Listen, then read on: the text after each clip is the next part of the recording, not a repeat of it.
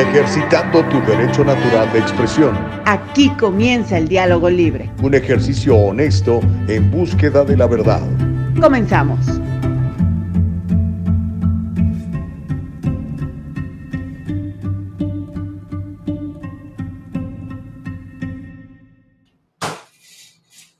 Ejercitando tu derecho de expresar tus puntos de vista garantizados en la Constitución de los Estados Unidos. Aquí arrancamos ya una edición más de El Diálogo Libre. Qué gusto saludarte. Ya es viernes chiquito, jueves 8 de septiembre del 2022. Me da mucho gusto saludarte. Mi nombre es Gustavo Vargas y a nombre de la gran producción que dirige Nicole Castillo y que produce de manera ejecutiva Eva Castillo, les saludamos. El día de hoy vamos a tener un par de invitados de primer nivel. Vamos a platicar con Juan Rodríguez el día de hoy.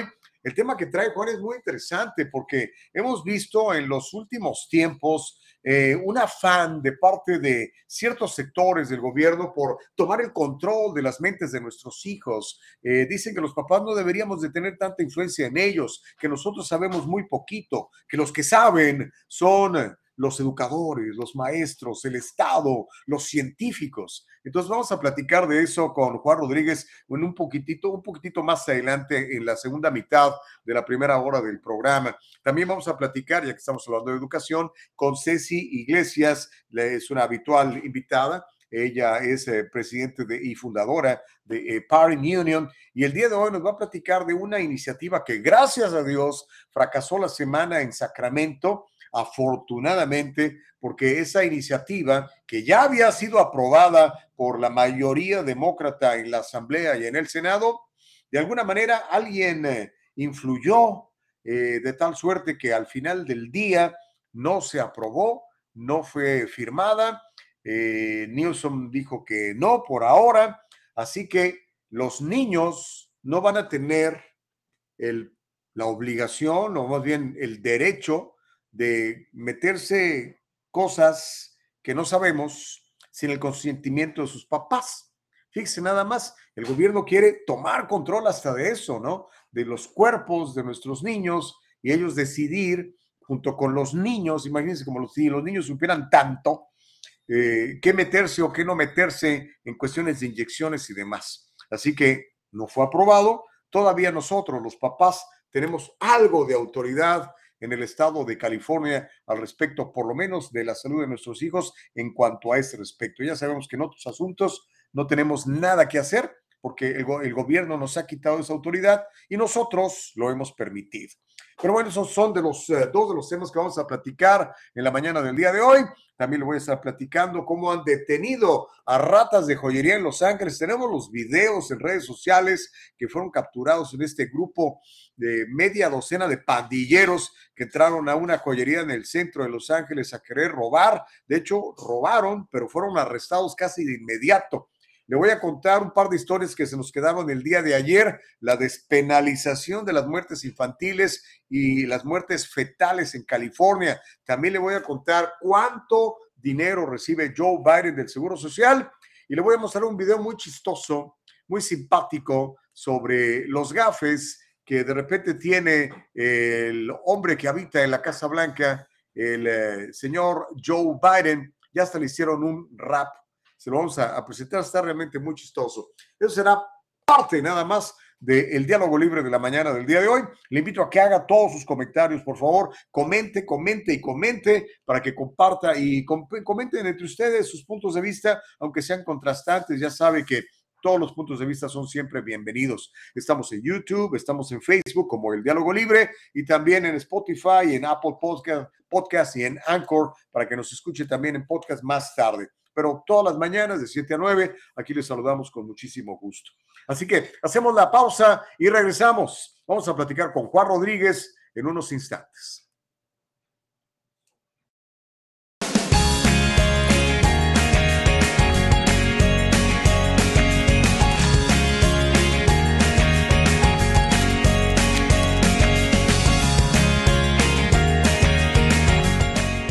Kanika shampoo and gels made with natural products and paraben free. Leaves your hair silky smooth, and the gels keep it in place all day. Kanika, for today's generation. And most important, Kanika, made with love.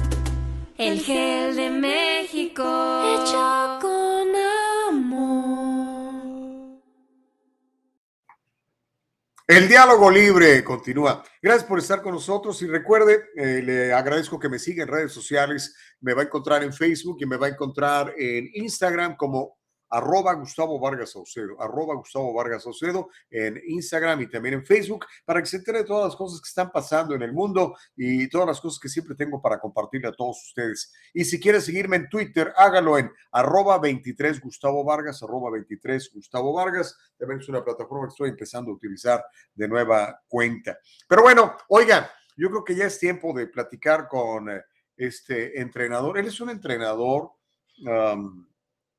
de empresas, eh, es un capacitador, es, yo diría, es un optimizador de los recursos eh, que tiene cada persona a su alcance para alcanzar su, máximo potencial. Pero también es un estudioso del comportamiento humano y bueno, usted lo conoce, es autor de un par de libros por allí, eh, con mucho éxito. Y también, por supuesto, es un muy buen amigo del Diálogo Libre. junto con él hemos echado a andar muchas cosas muy interesantes de radio y ahora de televisión con esta nueva cadena que ve usted ya atrás, se llama Voz Miria.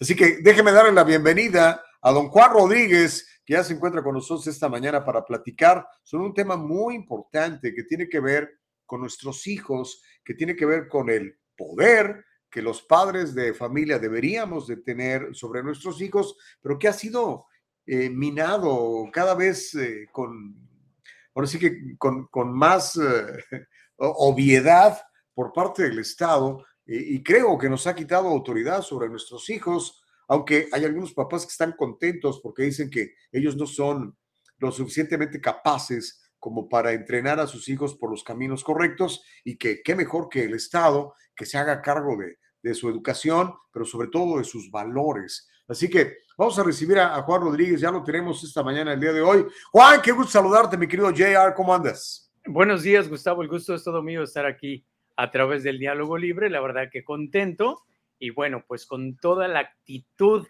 para este tema que, como lo has mencionado, mucho, muy importante. Es un tema que creo yo, lamentablemente, no le damos la dimensión que corresponde, pero si me permites así nada más como para darle un preámbulo a todo eso, me gustaría compartir algo que leí del Papa Francisco en relación a esto que me me fascinó pensando en el tema y, dije yo, bueno, pues esto es algo que valdría la pena eh, compartirlo. Dice, la manipulación educativa de los niños hoy en día tiene sus raíces en el totalitarismo.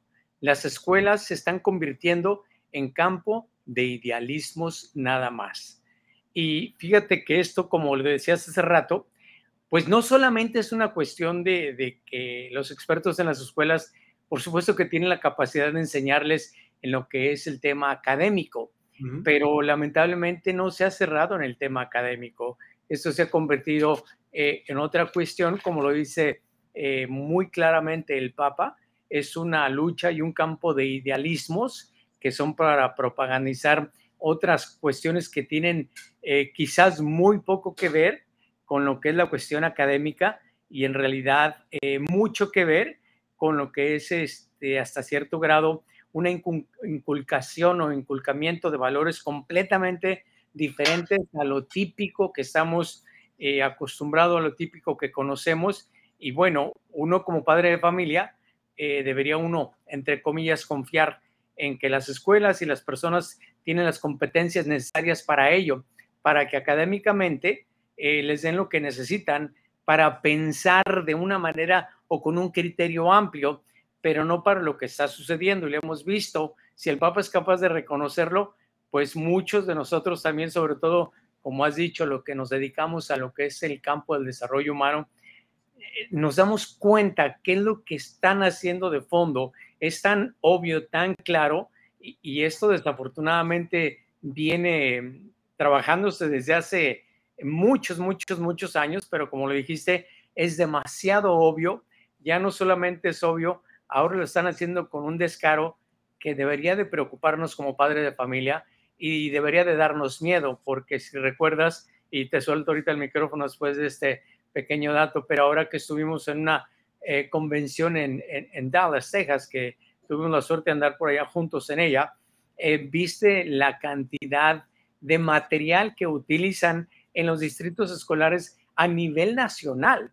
a nivel nacional y estamos hablando para las escuelas primarias, no hay libros que son de educación sexual, sino que son libros de eh, propagandización y literalmente de pornografía, así gráfica, gráfica, y, no sé si la gente tuvo la oportunidad de ver un video que montaste en tus redes sociales, pero la verdad que, que da pena uno como adulto ver este tipo de cosas. Imagínate eh, que a los niños se, las se los enseñan.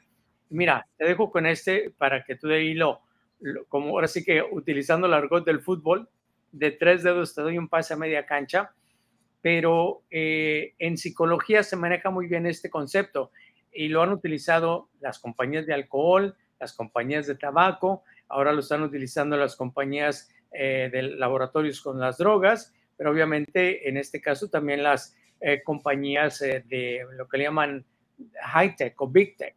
Es como el principio de todo esto es get em y en las escuelas también es la misma idea, es cómo a temprana edad tomas este grupo de personas que es cautivo, que es susceptible, que es este, pues uh, manuable a las ideologías y a las cosas que tú quieras, definitivamente tú lo controlas, le puedes meter alcohol y a temprana edad pues lo vas a dominar con alcohol, con el tabaco, con las ideologías que tú quieras una vez que tú contaminas una mente niña, joven, este, sensible, de ese punto en adelante, la verdad que lo que le pongas es más fácil para coleccionarlos o, canalizarlos a tu ideología. Ahora, Juan Rodríguez, esto se ha ido eh, generalizando de manera, digamos, legal. El que sea legal no lo hace moral, son dos cosas distintas. Pero particularmente estados eh, eh, muy demócratas, muy liberales como California, como Illinois, como ah, seguramente Nueva York también, es, es, todavía más obvio.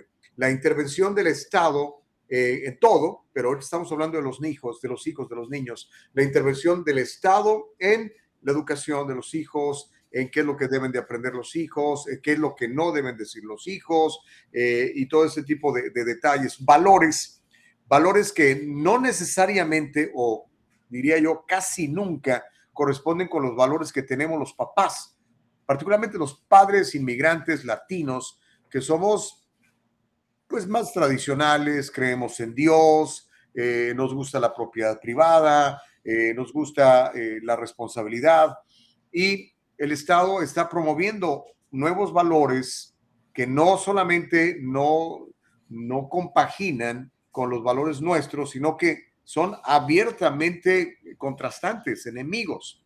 ¿Y qué está pasando y por qué lo hemos permitido? ¿Cómo, cómo le han hecho para convencernos? Mira, esa pregunta es buenísima y viene desde la raíz de esto. Eh, me acuerdo mucho, ahorita que estabas planteando la pregunta, recuerdo mucho cuando hablamos de hábitos y actitudes con este, mi mentor Lutais, y él decía, para quitar un mal hábito tienes que tener la habilidad de que lo vas a reemplazar con un buen hábito. Es la única forma. De otra manera, no puedes dejar un vacío y pensar que ya ese se queda ahí, sino tienes que rellenarlo con algo más. Y todo esto viene a la pregunta porque llega un momento en que se empieza a trabajar de forma deliberada, casi casi como una idea que se viene siguiendo, te estoy hablando desde hace 60, 70 años, lo que se le llama una secularización ¿Y qué significa esto? E, entre comillas, pues si tú te recuerdas en México, nos hablaron mucho de Benito Juárez y que eh, pues que en las escuelas no tendría que haber eh, religión y que eh, esa era la manera de hacerlo, pero esto fue una ideología marxista a nivel mundial, que es algo que se ha venido propagando desde el principio del siglo pasado, tiene más de 100 años, entonces ha venido tomando forma. ¿Qué pasó en las escuelas en México, aquí a nivel mundial? Es que una vez que tú sacas la presencia, el nombre de Dios de las escuelas, eh, eh, lo tienes que reemplazar con algo más. Tiene, este, tiene la necesidad de reemplazarlo con otro tipo de ideología, con otro tipo de valores. Y en este tenor de secularización, pues evidentemente se prestó mucho para que estos nuevos, entre comillas, eh, valores nuevos liberales, pues este, tomaran lugar de lo que anteriormente se hacía eh, como algo diferente. eh, dentro de lo que se nos inculcaba anteriormente, por decir así, la idea de, de, tener pues amor a Dios o temor a Dios, no sé cuál haya sido la experiencia de cada cual, a lo mejor hace tiempo, y no sé ahorita cuáles son la experiencia directa de cada quien, pero eh, podemos ver, yo creo que una de las, uh, no sé, una de las ventajas enormes cuando vas agarrando una cantidad de años en tu vida, que puedes comparar las etapas, los ciclos que se van dando y te puedes dar cuenta que definitivamente eh, va, va, a haber momentos que empiezan a reemplazar una cosa con otra, pero ves cómo de forma deliberada vienen eh, imponiendo nuevos ideales y esta idea de, secularización no nada más era sacar a, Dios de las escuelas, era reemplazarlo con otro tipo de ideología y es aquí donde se viene inculcando. Vino todo de manera gradual, pero ahorita lo estamos viendo ya, ahora sí que como lo mencionamos unos minutos atrás, de una manera totalmente descarada. Ahora, ah, una vez que que el gobierno gana terreno, cuando me refiero al gobierno estoy hablando del Estado, ¿verdad? Digamos eh, California, eh, Gavin Newsom en este momento con los poderes que tiene completamente absolutos, porque él sigue declarando emergencia de salud en el Estado, entonces eso le da poderes prácticamente ilimitados. Es muy difícil que una vez que el Estado ha ganado terreno, quiera soltar lo que ya, ya tiene y el ciudadano cada vez se hace más pequeño y el Estado cada vez se hace más grande y poderoso, limitando nuestras eh, libertades y habilidades. Pero, ¿cómo puede enfrentar el padre de familia? ¿Cómo puede enfrentar esa mamá soltera quizá eh, para poder resistir esos embates brutales de la educación pública, del de, eh, adoctrinamiento por parte de los líderes sindicales, que son los que terminan imponiendo cuáles son las pautas de, de educación que reciben nuestros hijos en las escuelas públicas y obviamente con la colaboración del Big Pharma, del Big Tech, del Big Media, de todo el Big, ¿verdad? ¿Qué puede hacer un padre una madre de familia ante toda esta oleada que además nuestros hijos están recibiendo a través de estos aparatitos y de lo que les enseñan los maestros? Y muchos de estos maestros son fantásticos, son buenísimos, pero hay una muy buena cantidad de maestros de la nueva ola que consumen marihuana, que están a favor del aborto, que están a favor de toda la ideología de, género y, del critical race theory y todas esas cosas raras que ahora vemos y nos espantan, que hace 10, 20 años hubiéramos considerado inconcebibles, pero que hoy son el pan nuestro de cada día. ¿Qué puede hacer un, un padre, una madre de familia ante todo esto, Juan Rodríguez? Fíjate que es una tarea bien intensa, bien difícil, y evidentemente la condición de cada padre de familia es muy única lo que sí sabemos es que el, reto pues está complejo, eh, sobre todo para el tipo de persona, de eh, perfil que has mencionado.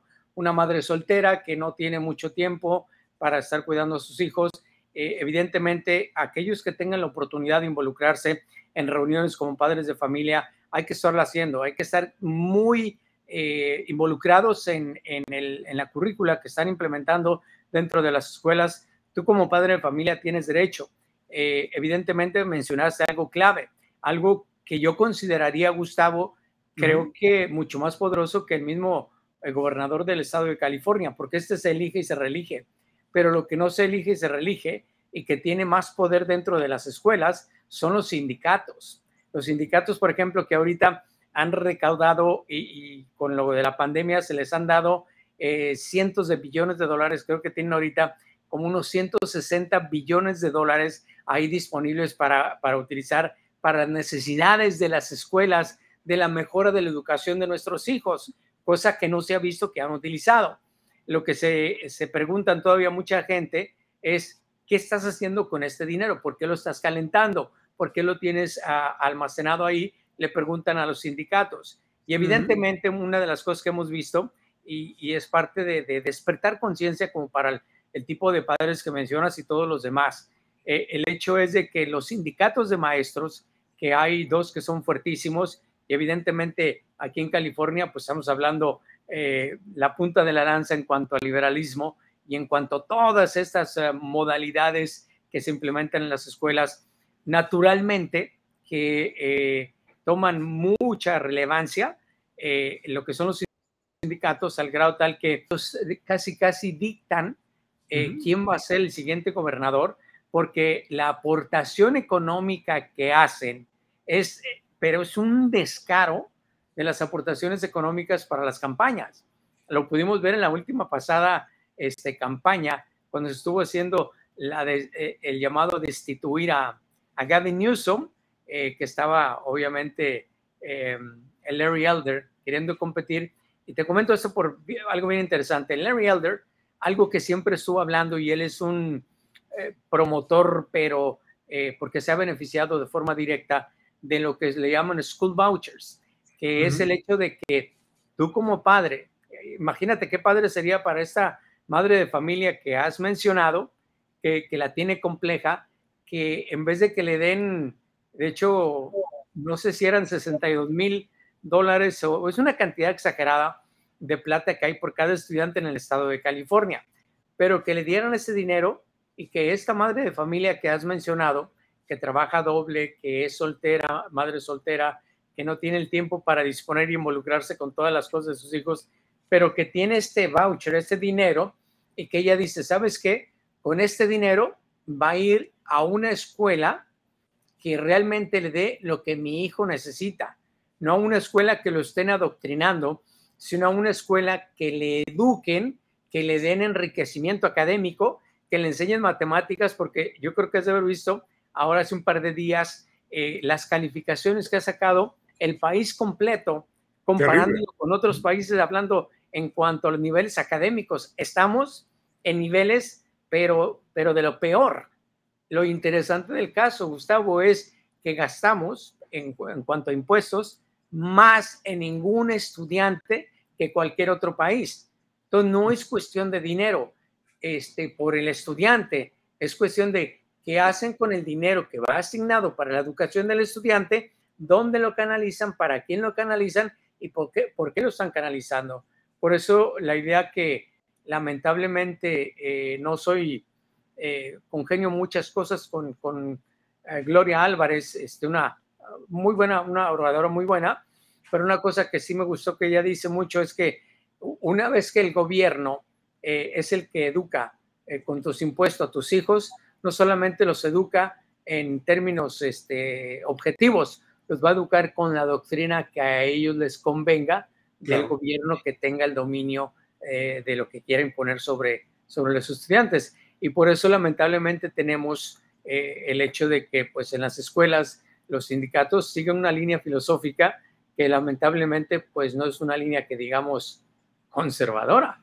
No, no, no, no tiene nada que ver con valores, es absolutamente marxista, particularmente la gente del sindicato de, bueno, yo diría que prácticamente la Asociación Nacional de Maestros a nivel nacional y la de California y el Distrito Convivo y el UTLA, pues, la verdad, los líderes son en general todos son marxistas, ateos, pro aborto, etcétera, ¿no? Pero bueno, lo ideal sería el, school choice, que no lo tenemos, pero bueno, Arizona ya lo escogió, es el primer estado de los 50, ojalá otros estados le quieran imitar y en lugar de que el niño ande persiguiendo el dinero, que sea el dinero quien siga al niño para que los papás escojan a qué escuela pueden mandar a sus hijos. Pero bueno, perdón, volviendo entonces a, la avalancha esta. El Estado apropiándose de las mentes de nuestros hijos. Hay quien eh, va a comentar aquí en el chat incluso, son unos exagerados, eso no es cierto, eso no está pasando. Mis hijos yo los veo y van muy bien.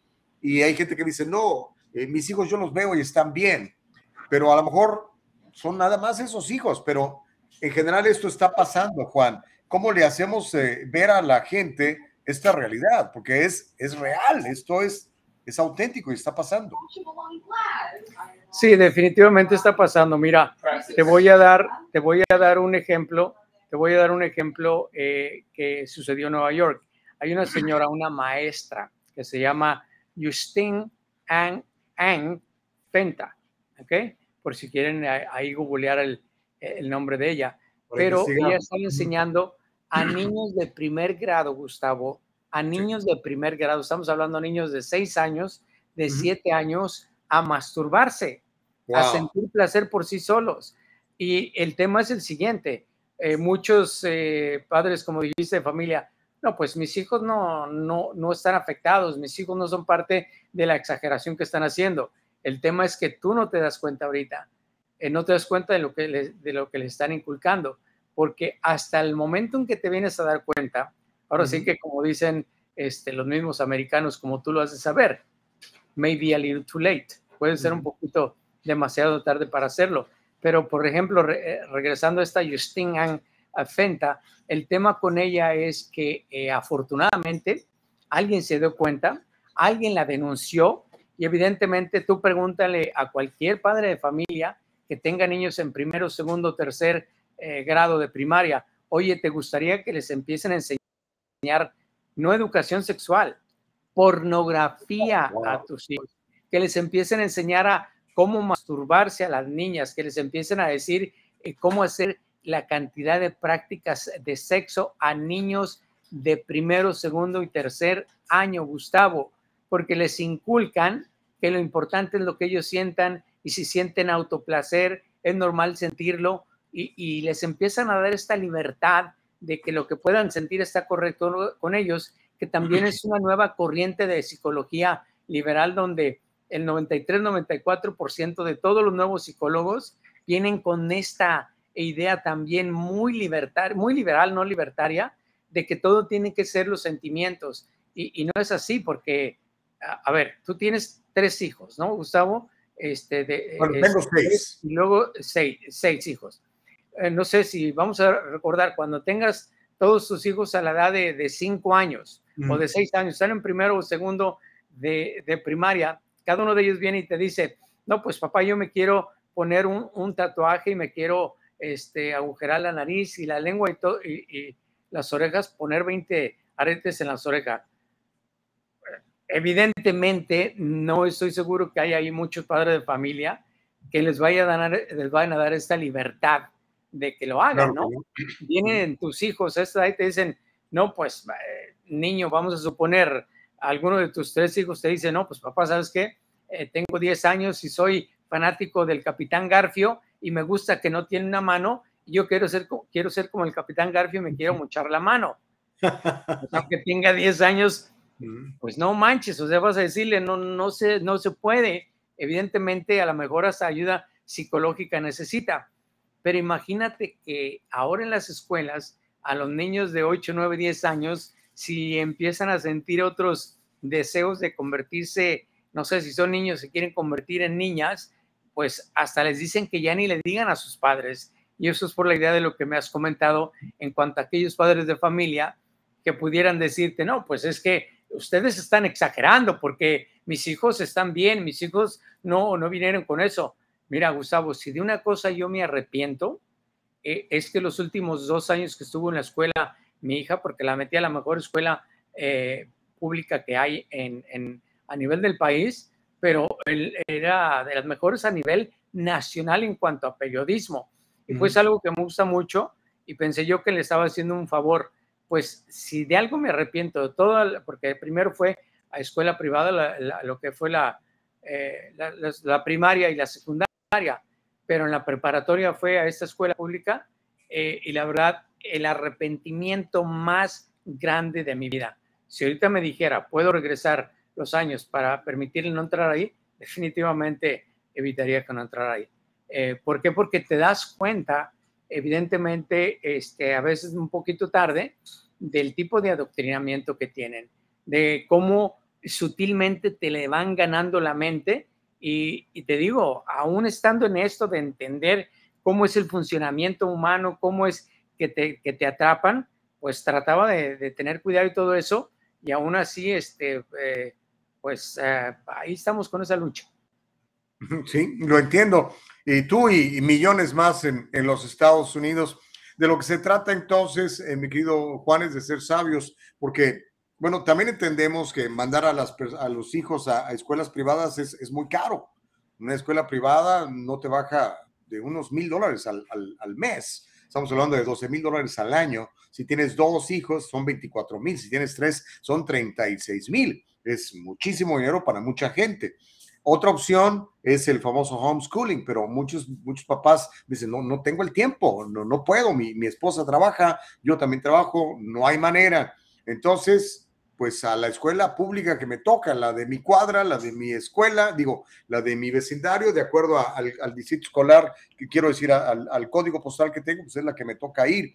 Si esa es la situación, danos algún, alguna herramienta, algún consejo, ¿qué podemos hacer para que las mentes de nuestros hijos, sobre todo hijos pequeños, que todavía no están maduros, que, todavía no han recibido información suficiente de sus padres a través de valores, de creencias, de creer en Dios, de lo que tú quieras, em, para, para, poder recibir, resistir más bien la, avalancha que, que, van a estar recibiendo, que por el color de su piel ya son víctimas o son victimarios, que si te sientes tal cosa ya lo eres, experimenta por aquí, experimenta por allá nada que tenga que ver con matemáticas, con ciencia, con amor a la patria o con conocer la constitución de los Estados Unidos, ¿no? Sí, uno de los mejores consejos que yo escuché en este respecto para que nos quede como herramienta, como algo para, para, pues, para, estudiar, para utilizarlo como una opción, es lo que escuchaba alguien que decía, mira, dentro de las iglesias vas a encontrar con genes, eh, personas con, con este, afines iguales a los tuyos, y necesidades afines a las tuyas. Busca de qué manera te, relacionas con este tipo de personas y a veces pueden ser un grupo de una iglesia con otro grupo de una iglesia que tengan niños más o menos en las mismas edades, de manera tal que puedan cuidarse y apoyarse entre unos con otros. Vamos a suponer, tú no tienes los cinco días a la semana para estar haciendo homeschooling, pero puedes tener un día, un día para poder hacerlo. Y ese día que tienes tú, eh, pues puedes trabajar con otros niños. Eh, otras personas pueden tener otro día y es pueden juntar un grupo de personas. A lo mejor vas a dar dos días al mes, si es un grupo más o menos considerable, de manera tal que pueden juntarse a lo mejor hasta tres padres de familia en un grupo que puedan trabajar. Y esto es bien interesante. A mí me encanta compartir un programa que, que es precisamente para eso, para darle a los padres la habilidad de poder enseñarles a cómo pensar de manera opcional y les ayuden a sus hijos a cómo ser pensadores de maneras opcionales. Y cuando esto se logra eh, trabajar en un grupo de personas, definitivamente es más fácil ya conseguir lo que es un currículum general para que puedan inculcar al grupo de personas eh, dentro de su propia comunidad. Estoy seguro que puedes encontrar y aliarte, aliarte en personas que tengan los mismos intereses, los mismos valores que tú, para poder eh, lograr este, salvar de, este pantano, de este fango de, ideologías, la verdad que, como lo has comentado, adversas y como dijo Jordan Peterson, doctor Jordan Peterson, si, si te empiezas a dar cuenta de que a tus hijos les empiezan a hablar de, que vienen con, algo que se llama que, diversity learning, que algo que se llame que este, equity learning, eh, que algo que le llamen inclusivity, que algo que le llamen eh, gender, que algo que le llamen white privilege. Si empiezas a ver ese tipo de comentarios en lo que es el lenguaje de tus hijos, no es otra cosa más de que un adoctrinamiento y lo que tienes que hacer es a la brevedad evitar que te los quiten, porque sí, la pregunta y el tema de esta discusión es a quién le pertenecen tus hijos. El gobierno, el gobierno actual, él cree que le pertenecen y, y de hecho hay declaraciones del mismo eh, Biden que dice, nosotros somos los dueños de los hijos. Su, esposa, eh, la esposa este, Jill, pues ella es, maestra y ella es este tipo de maestras que quiere que sean las escuelas dueños de tus hijos donde les inculquen ellos la ideología que ellos pretenden y no los valores que tú consideras que son importantes para ellos. Te digo, qué bueno que la escuela hiciera lo que corresponde, que es inculcar la cuestión académica, cómo leer, cómo hacer matemáticas, cómo estudiar eh, filosofía, pero de la manera objetiva. Ahorita ya historia y filosofía, eh, todo eso eh, te puedes dar cuenta cómo lamentablemente... propaganda pura. Es pura propaganda, es un marxismo descarado. te, das cuenta cómo le inculcan a nuestros hijos literalmente el odio a los Estados Unidos. ¿Tú crees que, Gustavo, tú crees que el hecho de destruir la historia, todas las estatuas, de, todo este coraje que vienen teniendo nuestros adolescentes es porque ellos son este, por naturaleza resentidos? Para nada. Eso es algo inculcado de manera que es fácil una persona que viene con este tipo de inculcamiento de resentimientos, que es la víctima, como lo mencionabas hace unos segundos, de manera que si se siente víctima, pues oye, evidentemente eh, es como este, eh, pues cualquier persona que, piense y que crea realmente que ha sido una víctima, pues va a tomar la acción que considere sea este, la necesaria para, pues para dejar de ser víctima o, o para resarcir algún daño del que, entre comillas, considera que le han hecho. Ya es tiempo de que tomemos el control, padres de familia, tomen eh, el, ahora sí que el toro por los cuernos, se trata de sus hijos. Nadie más va a querer más a sus hijos que usted, papá, que usted, mamá. Ustedes, abuelos, también a veces juegan un papel importantísimo porque como dice Juan Rodríguez, pues nuestros hijos están siendo adoctrinados y adoctrinados de mala manera. Están estudiando literatura y nunca leyeron a Shakespeare. Están estudiando historia y no conocen la constitución de los Estados Unidos. Estudian uh, economía y no saben quién es Milton Friedman, porque les enseñan pues puras cosas que nada, nada que ver. Juan Rodríguez, agradecerte esta media hora que nos ha regalado eh, háblanos de, tus libros, dónde podemos conseguir tus libros, ese de Hackeando tu mente y el de COVID o con vida de nuevo. Están en Amazon, en algunos otros lados. ¿Cómo podemos conseguirlos, Juan Rodríguez?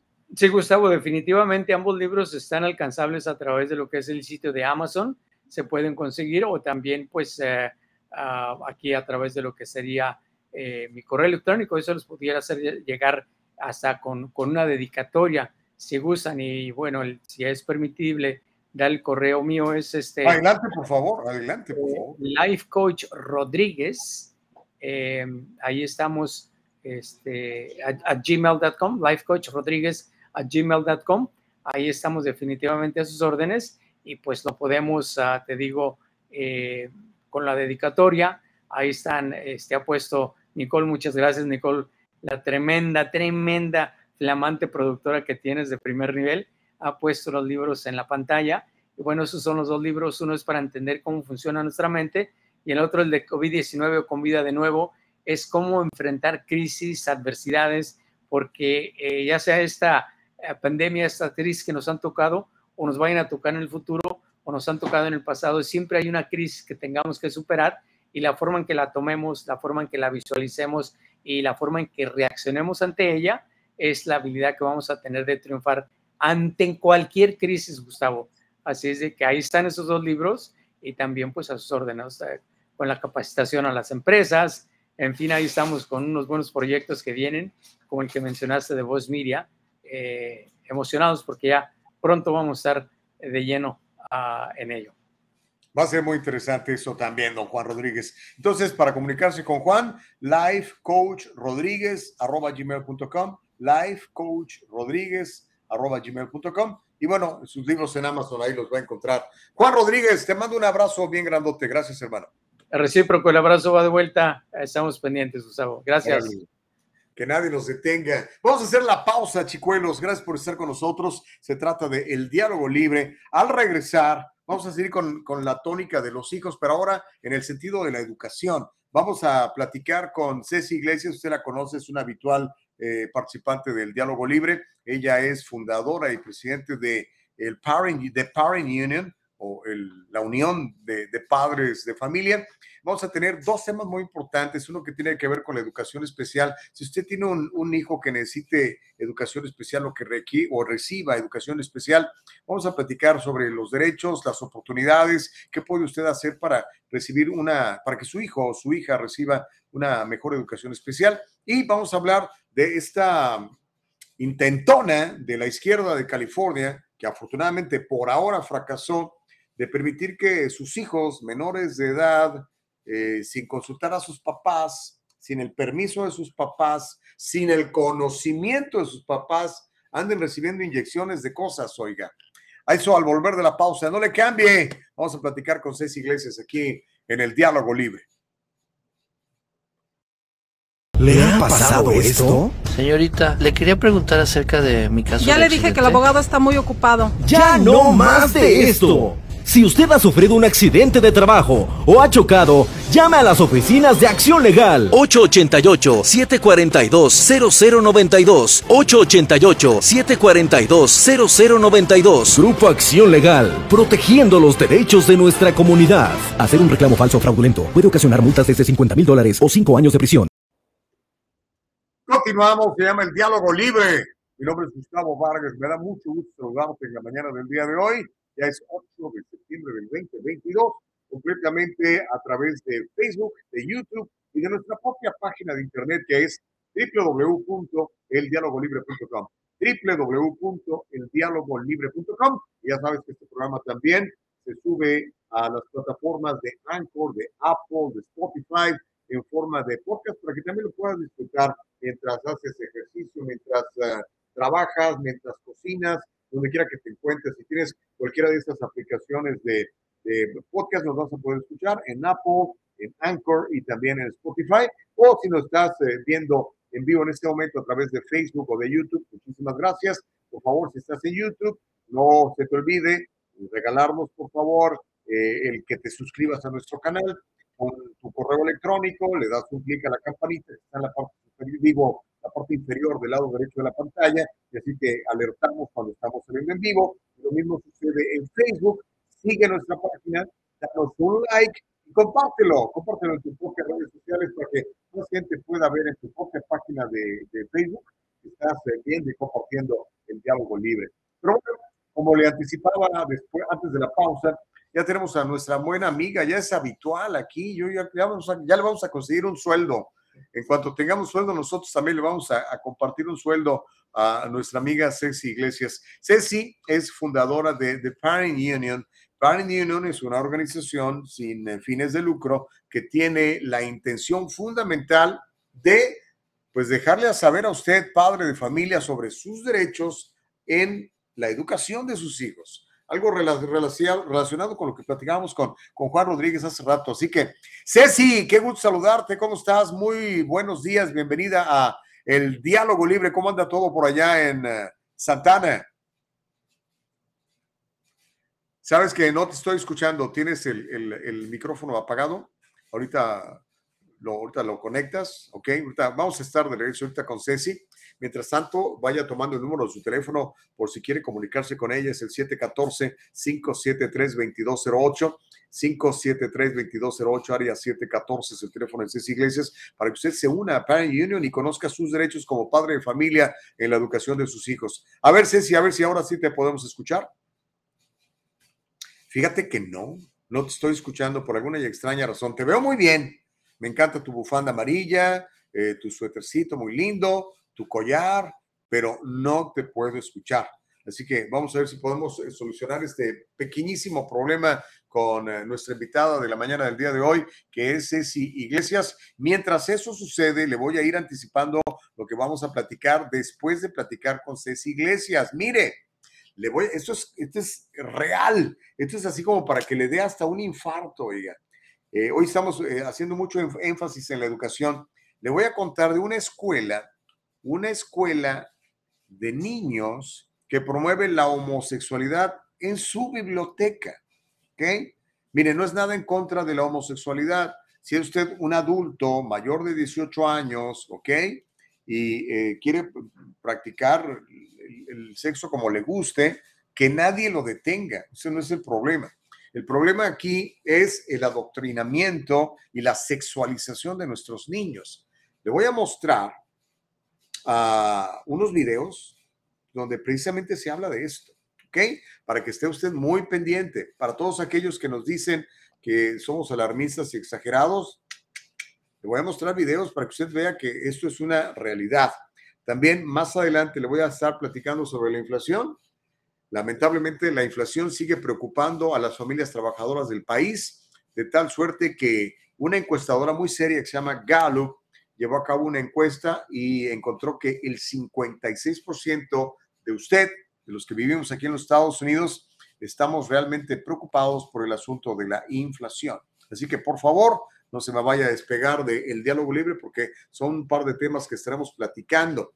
También le voy a contar cómo continúa el asunto de la crisis. Es una verdadera crisis que no se está hablando bien, no se está hablando suficiente los gobiernos no están haciendo lo suficiente, particularmente eh, la administración Biden. Más de 180 mil indocumentados cruzaron la frontera en agosto. Más de 180 mil. ¿Qué está pasando? Porque no hay un control ahí. ¿Qué está pasando con los países que están expulsando a sus ciudadanos? ¿Por qué lo están haciendo? ¿Por qué esta gente arriesga la vida de tal suerte para venir a buscar un mejor futuro? ¿De qué se trata? Son números nunca antes vistos en la historia de los Estados Unidos. Es una verdadera crisis y tiene a muchísimos preocupados porque aunque hay mucha gente muy buena, muy decente que quiere trabajar, pues no todos son buenos, decentes que quieren trabajar. Hay algunos que no necesariamente son buenos y decentes que quieren trabajar. Así que ya le voy a estar contando sobre estas estadísticas nuevas que nos van a poner eh, ahora sí que alerta sobre lo que está pasando en los Estados Unidos en cuanto, en cuanto a la inmigración que está absolutamente fuera de control. Ok, mientras eh, reconectamos con eh, Ceci Iglesias, mi querida Nicole Castillo, ¿qué te parece si vamos a una muy breve pausa? Sirve que me sirvo otro trago de café y regresamos para platicar ya con Ceci Iglesias, espero yo, para que sepa usted sobre sus derechos en The Parent Union, particularmente con la educación especial de nuestros hijos y también con esta intentona fracasada por ahora del Partido Demócrata de implementar una ley que iba a enfrentar a nuestros hijos en contra de los padres. Vamos a regresar después de la pausa. No le cambies el diálogo libre. En el Triunfo Corporation proveemos servicios de contabilidad profesional con nuestro servicio, tú manejas tu negocio, nosotros corremos los números. Tienes bastante que hacer con la gestión de tu negocio. Deja que nuestro experimentado equipo se encargue de todo el complejo trabajo de contabilidad, incluida la clasificación de transacciones diarias y el seguimiento de gastos, nómina, pago y facturación. En el Triunfo Corporation nos aseguraremos de que siempre tenga una idea clara de su situación financiera. Confíe en que su trabajo de contabilidad administrativa se procesa de manera precisa y oportuna. Ahorre tiempo valioso, recupere todas esas horas dedicadas a la contabilidad y utilícelas para hacer avanzar su negocio. El Triunfo Corporation, localizado en el 1415 al este de la 17 Street en Santa Ana, California. Llámenos al 714-953-2707. 714-953-2707. Encuéntrenos en todas las redes sociales y cada semana en el Triunfo Financiero. Mire, ahorita que, bueno, estamos de regreso, se llama El Diálogo Libre, que bueno que sigues con nosotros. Soy Gustavo Vargas bajo la producción de Nicole Castillo, la producción ejecutiva de Eva Castillo. Ahorita que veíamos el, anuncio de mis buenos amigos del Triunfo Corporation de don Carlos Guamán, anótese, no quiero que se quede fuera. Vamos a tener nuestro quinto seminario, quinto seminario sobre finanzas, planeación financiera, el quinto, es gratuito y vamos a tener dos panelistas de primerísimo nivel. Cada, cada vez nos vamos superando, ¿eh? Cada vez tenemos eh, panelistas de, de, mayor de mayor envergadura, de mayor trayectoria. ¿Se acuerda de Paco Ugalde, Francisco Ugalde? Ese reportero por muchísimos años, reportero de la televisión, trabajando para Univisión. Bueno, Paco Ugalde se retiró recientemente, hace un año más o menos, quizá un poco más, y nos va a platicar su historia y la transición que ha hecho de ser eh, eh, un reportero de muchísima experiencia, con muchísima reputación, y ahora convertirse en un emprendedor. Fíjese, nunca es tarde para ah, abrazar este asunto del emprendedurismo. ¿eh? Así que nos va a contar su testimonio, nos va a decir, nos va a tener anécdotas extraordinarias y nos va a platicar cómo hizo esa transición hacia ser dueño de su propio negocio, de abrazar una nueva carrera y echarle para adelante. Extraordinario. Y nuestro segundo panelista es una tremenda pistola. Eh, eh se llama Guillermo Aro, eh, Aro. Guillermo Aro es uno de mis mentores personales. Es el hombre que eh, me ha introducido al negocio de las finanzas. Es mi mentor personal. Él me ha guiado todos estos años. y bueno, le puedo decir que es un extraordinario mentor, pero nos va a contar no solamente su historia, que tiene unos orígenes muy humildes, y cuando digo muy humildes me refiero a muy humildes, o sea, nacer en, un, jacal de, palma, de adobe, con piso de tierra, sin luz eléctrica, sin, como quizá algunos de ustedes les, les, tocó este, vivir los primeros años, ¿no?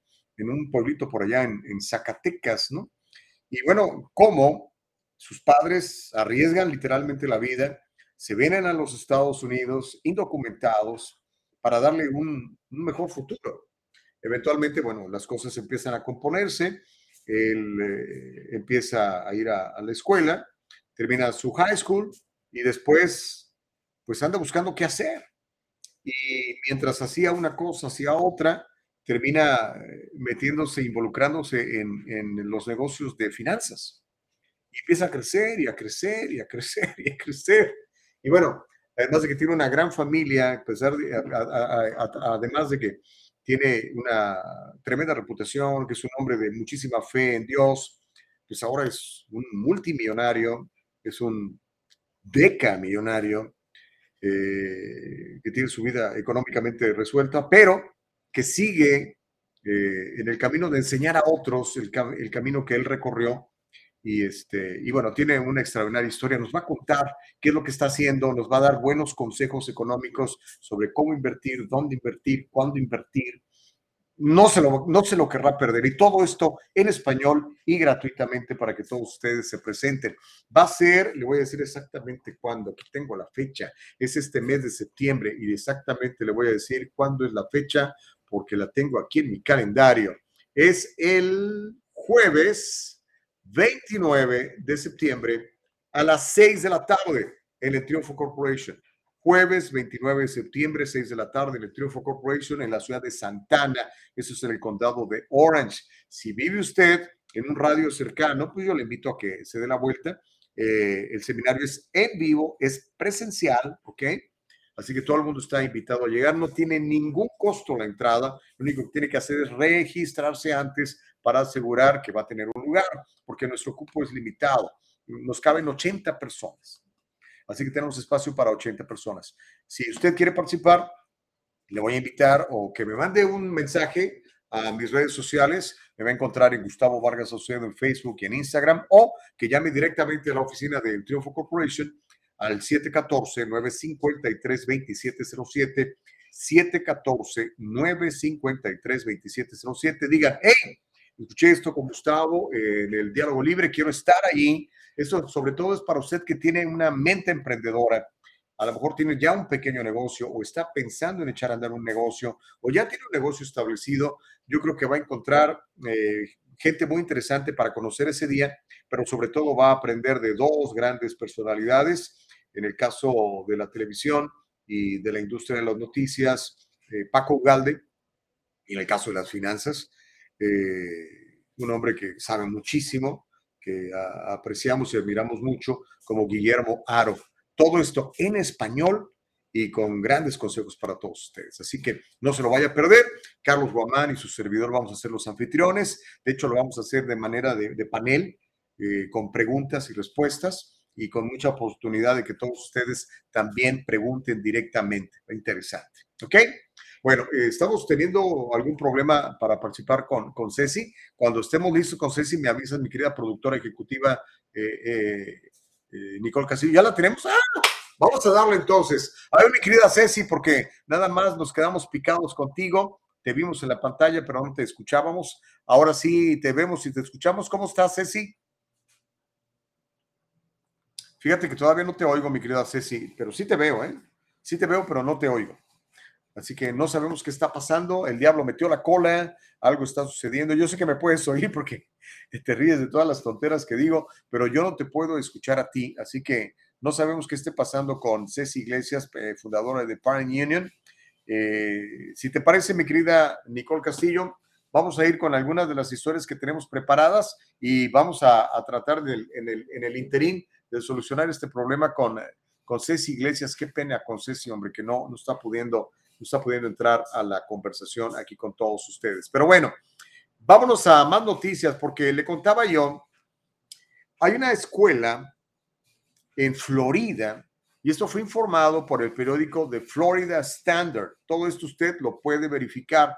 no lo estoy inventando yo, seguramente no lo va a ver en la televisión normal porque la televisión normal ahorita no le interesan este tipo de noticias, están ocupados con, no sé, con, con el COVID y con el calentamiento global y estas cosas, ¿no? Pero The Florida Standard informó que Pierce Middle School ofreció un libro que promueve el sexo homosexual, el sexo gay, y que incluye instrucciones sobre cómo utilizar aplicaciones para conectar con otros homosexuales. El libro se llama, este libro es gay. De hecho, le voy a mostrar aquí la, la fotografía del libro. Ese es el libro que están promoviendo en una escuela, en una escuela middle school, o sea, para niños de, híjole, de 9, 10, 11 años de edad. ¿Ok? El libro se llama This Book is Gay. Este libro es gay. Es un libro que tiene secciones que enseñan y aconsejan a los niños sobre, escuche esto que le voy a decir, ¿eh? esto se lo están enseñando a los niños. Espero que no sea a los suyos. Y si es a los suyos, por favor, sáquelos de allí o vaya y peleese con los maestros porque eso no está bien. Hable con el director de la escuela, hable con el superintendente del liceo escolar al que está yendo su hijo. Están enseñando a los niños sobre sexo anal, sexo oral, aplicaciones sobre cómo, conectar con otras personas homosexuales y está disponible para que lo vean los estudiantes. Esto en la Escuela Intermedia Pierce en Tampa, en Florida. Este libro es gay, que es como se llama el libro, This, Book is Gay. Estaba disponible en los estantes de la biblioteca de la Escuela Secundaria en Tampa, en Tampa, esto en Florida. La escuela es parte de las escuelas públicas del condado de Hillsborough, que se describe como el séptimo distrito más grande de los Estados Unidos. Y también es cierto que el libro incluye un capítulo con información e instrucciones que les enseña a los niños sobre todas estas maneras de tener relaciones sexuales. Y quiero que vea este video en donde este muchacho que se llama Will Witt va directamente al distrito escolar de, de Tampa, Florida, el distrito escolar del condado de Hillsborough, y va y les reclama y les dice, ¿qué les pasa? ¿Por qué tienen este tipo de libros en los estantes para que los vean estos muchachitos, para que los confundan, para que promuevan y adoctrinen a nuestros hijos en este tipo de actividades para las cuales no están maduros? Son niños de 11 años, son niños de 12 años, son niños que no deberían estar escuchando eso a menos que usted, papá, piense que está bien. Si usted piensa que está bien, pues no hay nada que hacer. Está usted de acuerdo. Pero el asunto es que a los papás nunca les informan esto, nunca se los comunican y se los están llevando al baile. ¿Qué es lo que sucede? Tenemos el video, mi querida Nicole Castillo. Vamos a ver el video en donde llega este muchacho Will Witt y les dice, ¿qué onda? ¿Por qué? ¿Por qué permiten estos libros? Y les reclama y les dice en su cara, ¿qué está pasando? ¿Qué pasa con ustedes, señores miembros de la Junta Escolar? Vamos a ver el video, vamos a escucharlo. Este es cortesía, ahora sí que de, la página de Instagram de mi amigo Freddy Silva. Si lo va a buscar en YouTube, no lo va a encontrar, está borrado. Pero aquí lo tenemos para usted en el diálogo libre. Venga, mi querida Nicole. And I'm here to really ask what is wrong with Hillsborough County Public Schools that they would allow such a book like this is a book that's gay in their schools. I mean, if you look at what's happening in this book, it is pornographic. If kids go online, they are not allowed to watch porn. Uh, it is illegal for them to do so. The kids at these schools are 11 to 13 years old, and it is encouraging them to go on the dating site Grinder. You guys, what I mean, the world that you live in, you know what Grinder is. It is not just a place where you go and meet other people. It is a gay sex app, and you are encouraging children to go onto that app and engage in these sexual activities. You're opening them up to sexual predators and you're opening them up to grooming. And so, what I'm here to say is that there are no excuses for having a book like this in classrooms at schools here in Florida. It is evil. Good evening. My name is Will Witt, and I'm here to really ask what is wrong with Hillsborough County Public Schools that they would allow a book like this is a book that's gay in their schools. I mean, if you look at what's happening in this book, it is ¿Cómo la ves desde ahí? Kids go online, y a veces nosotros bien dormidos como uh, padres de familia. Por favor, papá, involúcrese. Si no está pasando en su escuela, qué bueno. Felicítese, pero no baje la guardia. Esta agenda, esta gente destructiva, Si nos dormimos, nos lleva al baile. ¿Ok? Por eso es importante conocer cuáles son nuestros derechos como padres de familia. Por eso vamos a intentar de nuevo platicar con Ceci Iglesias de Parent Union para que nos explique precisamente cuáles son nuestros derechos, porque eh, si no los conocemos, no los podemos ejercer. Y si no los ejercemos, créamelo, alguien más que no es usted papá, que no es usted mamá, los va a ejercer y va a terminar adoctrinando a sus niños probablemente en algo que a usted no le guste, que no le convenga, que no le parezca correcto, que no le parezca sabio, que no le parezca inteligente o moral. A ver, mi querida Ceci, vamos a darle un nuevo intento, a ver si podemos platicar con Ceci y Iglesias de The Union en la mañana del día de hoy. A ver, Ceci. no sé qué está pasando, pero no te oigo, mi querida Ceci. Pero bueno, ok. Mire, vamos a hacer una cosa. Si quiere usted conocer más de lo que hace The Parent Union, comuníquese con Ceci Iglesias. Ya vio que tiene muchas ganas de platicar con nosotros. Lamentablemente no sé qué está pasando con su, con su sistema, que la veo, ella me ve, me oye, pero su, su, este, su, su micrófono no, no, no, no, lo está, no lo está registrando, no lo sé. Pero ahí está, para que le escriba, para que la busque, ceciliacalpolicenter.org es la página de internet y la puede encontrar en el 714 750, quiero decir, 714 573 2208 573-2208, área 714. Súmese a los esfuerzos de The Parent Union y llame para que conozca cuáles son sus derechos como padre de familia. Si usted siente que sus eh, hijos no están siendo bien educados, no están recibiendo la información correcta, usted tiene derecho a exigir una buena comunicación, una buena información, una buena educación para sus hijos en el sistema público que vive de los miles de millones de dólares de impuestos que pagamos usted y yo. No es gratis. Esos señores no nos están regalando nada. Ellos viven de los impuestos que nosotros pagamos. El superintendente vive de los impuestos que usted paga. Los sindicalistas del sindicato de maestros viven de los impuestos que usted y yo pagamos. Los maestros también. A veces los pobrecitos son rehenes de sus líderes sindicales que tienden a ser marxistas, que tienden a ser eh, promotores de agendas eh, nocivas, perniciosas, destructivas. Por eso tenemos que defender a los chavos. Defiéndalos, por favor, que no se los vayan, por favor, a llevar al baile. Pero bueno, eh, vamos a ver si más adelante o en una, en una mejor ocasión podemos platicar con Ceci Iglesias. Mientras tanto, ah, vamos a más noticias. Ya vio lo que acabo de presentar que está pasando en Florida en las escuelas públicas. Esto no es ningún, no es ningún invento. Ahora, ¿qué pasa con la inflación?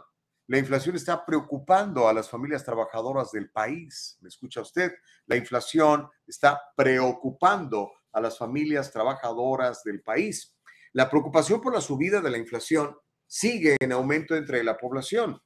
Las dificultades por las que pasan los ciudadanos norteamericanos están provocando que decidan recortar en gastos o lo que es peor, empezar a gastarse sus ahorros. De hecho, yo conozco de familias que ya se han quedado sin ahorros porque como viven con un fixed income, no han aumentado sus ingresos, sus gastos han aumentado debido a la inflación, ahora pagan el doble de gasolina, ahora pagan más por los huevos, por la, gas, por la leche, por la carne, por la luz, por la renta, si están rentando, entonces no les alcanza.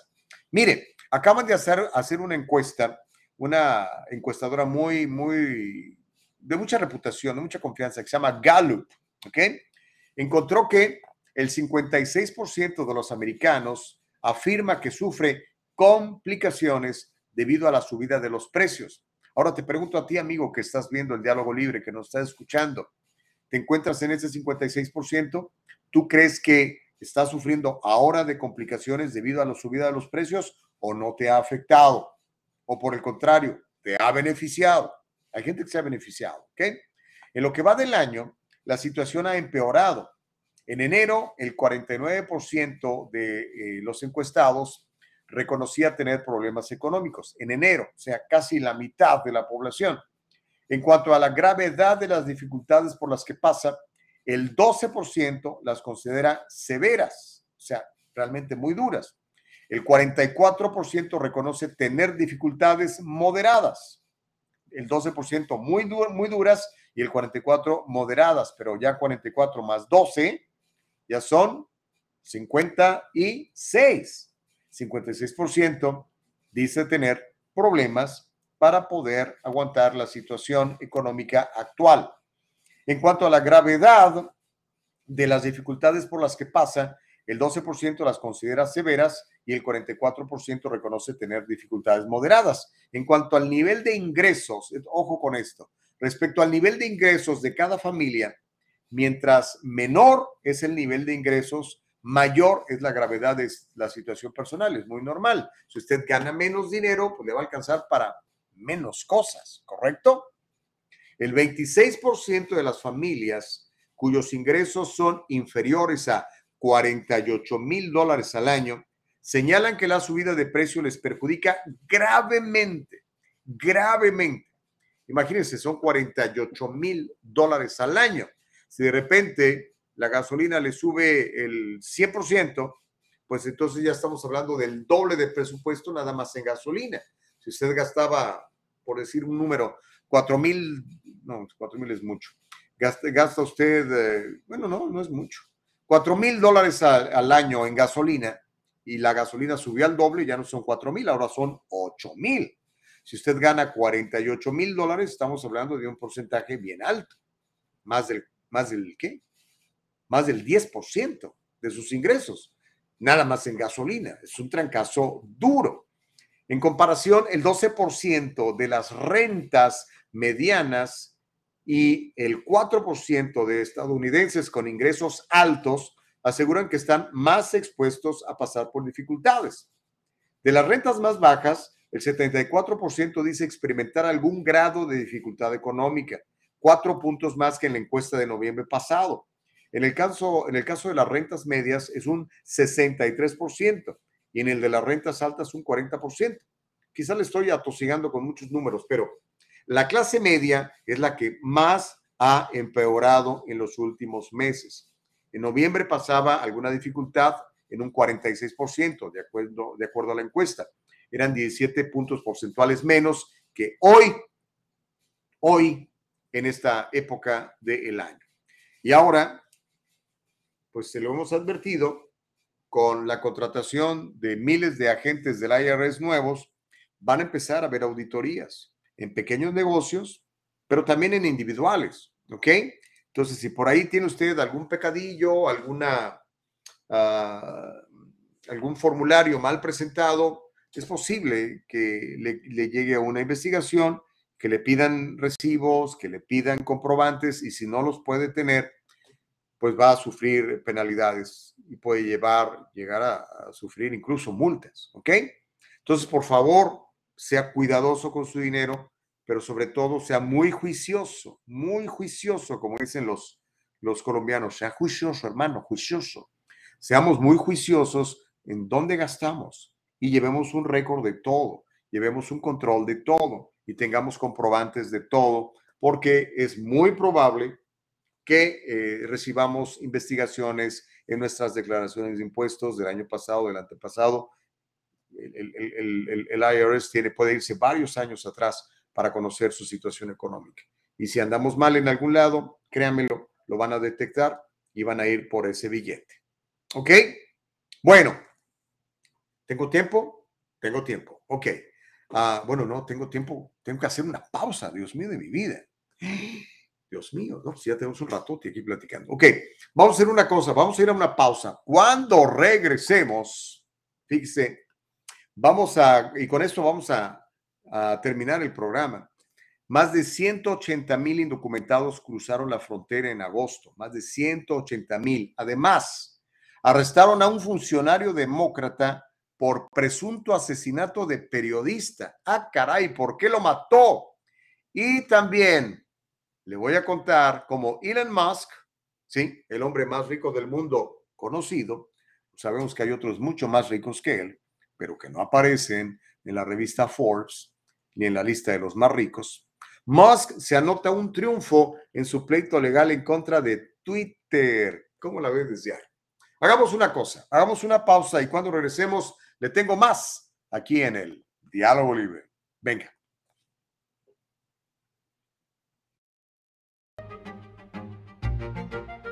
El abogado José Jordán es un inmigrante como muchos de nosotros. Llegó indocumentado y fue aquí donde se hizo residente y se convirtió en ciudadano. Y ahora es presidente y fundador de la firma legal José Jordán y Asociados, donde unido a otros abogados se especializan en casos de inmigración, casos de accidentes y casos penales y criminales.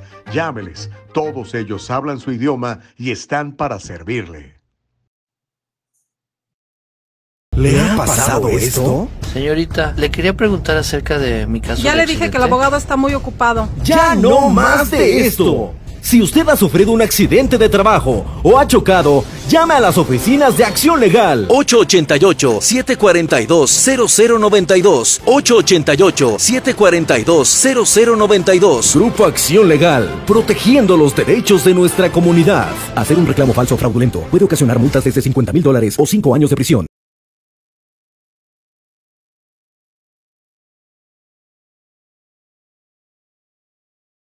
Diálogo libre está en vivo desde Facebook y YouTube. Si te lo perdiste o quieres volverlo a escuchar, entra a nuestra página de internet www.eldialogolibre.com. Todo el programa completo.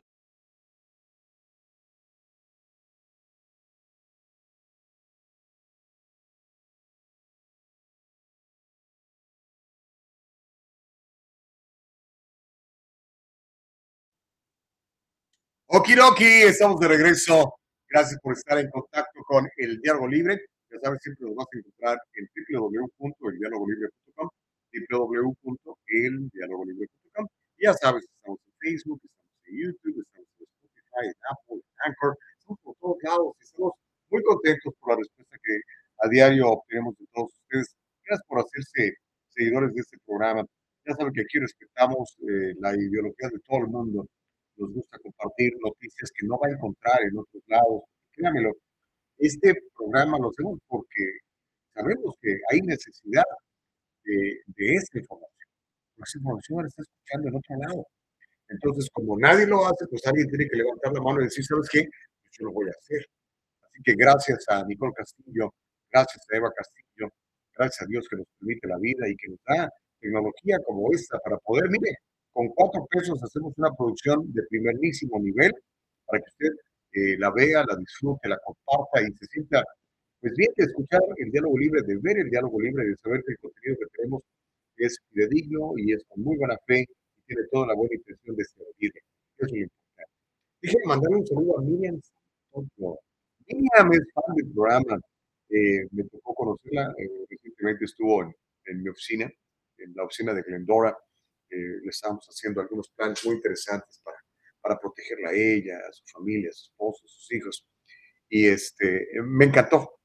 Una señora muy dedicada a su familia, muy dedicada a sus hijos, como generalmente somos nosotros, los latinos, los inmigrantes latinoamericanos.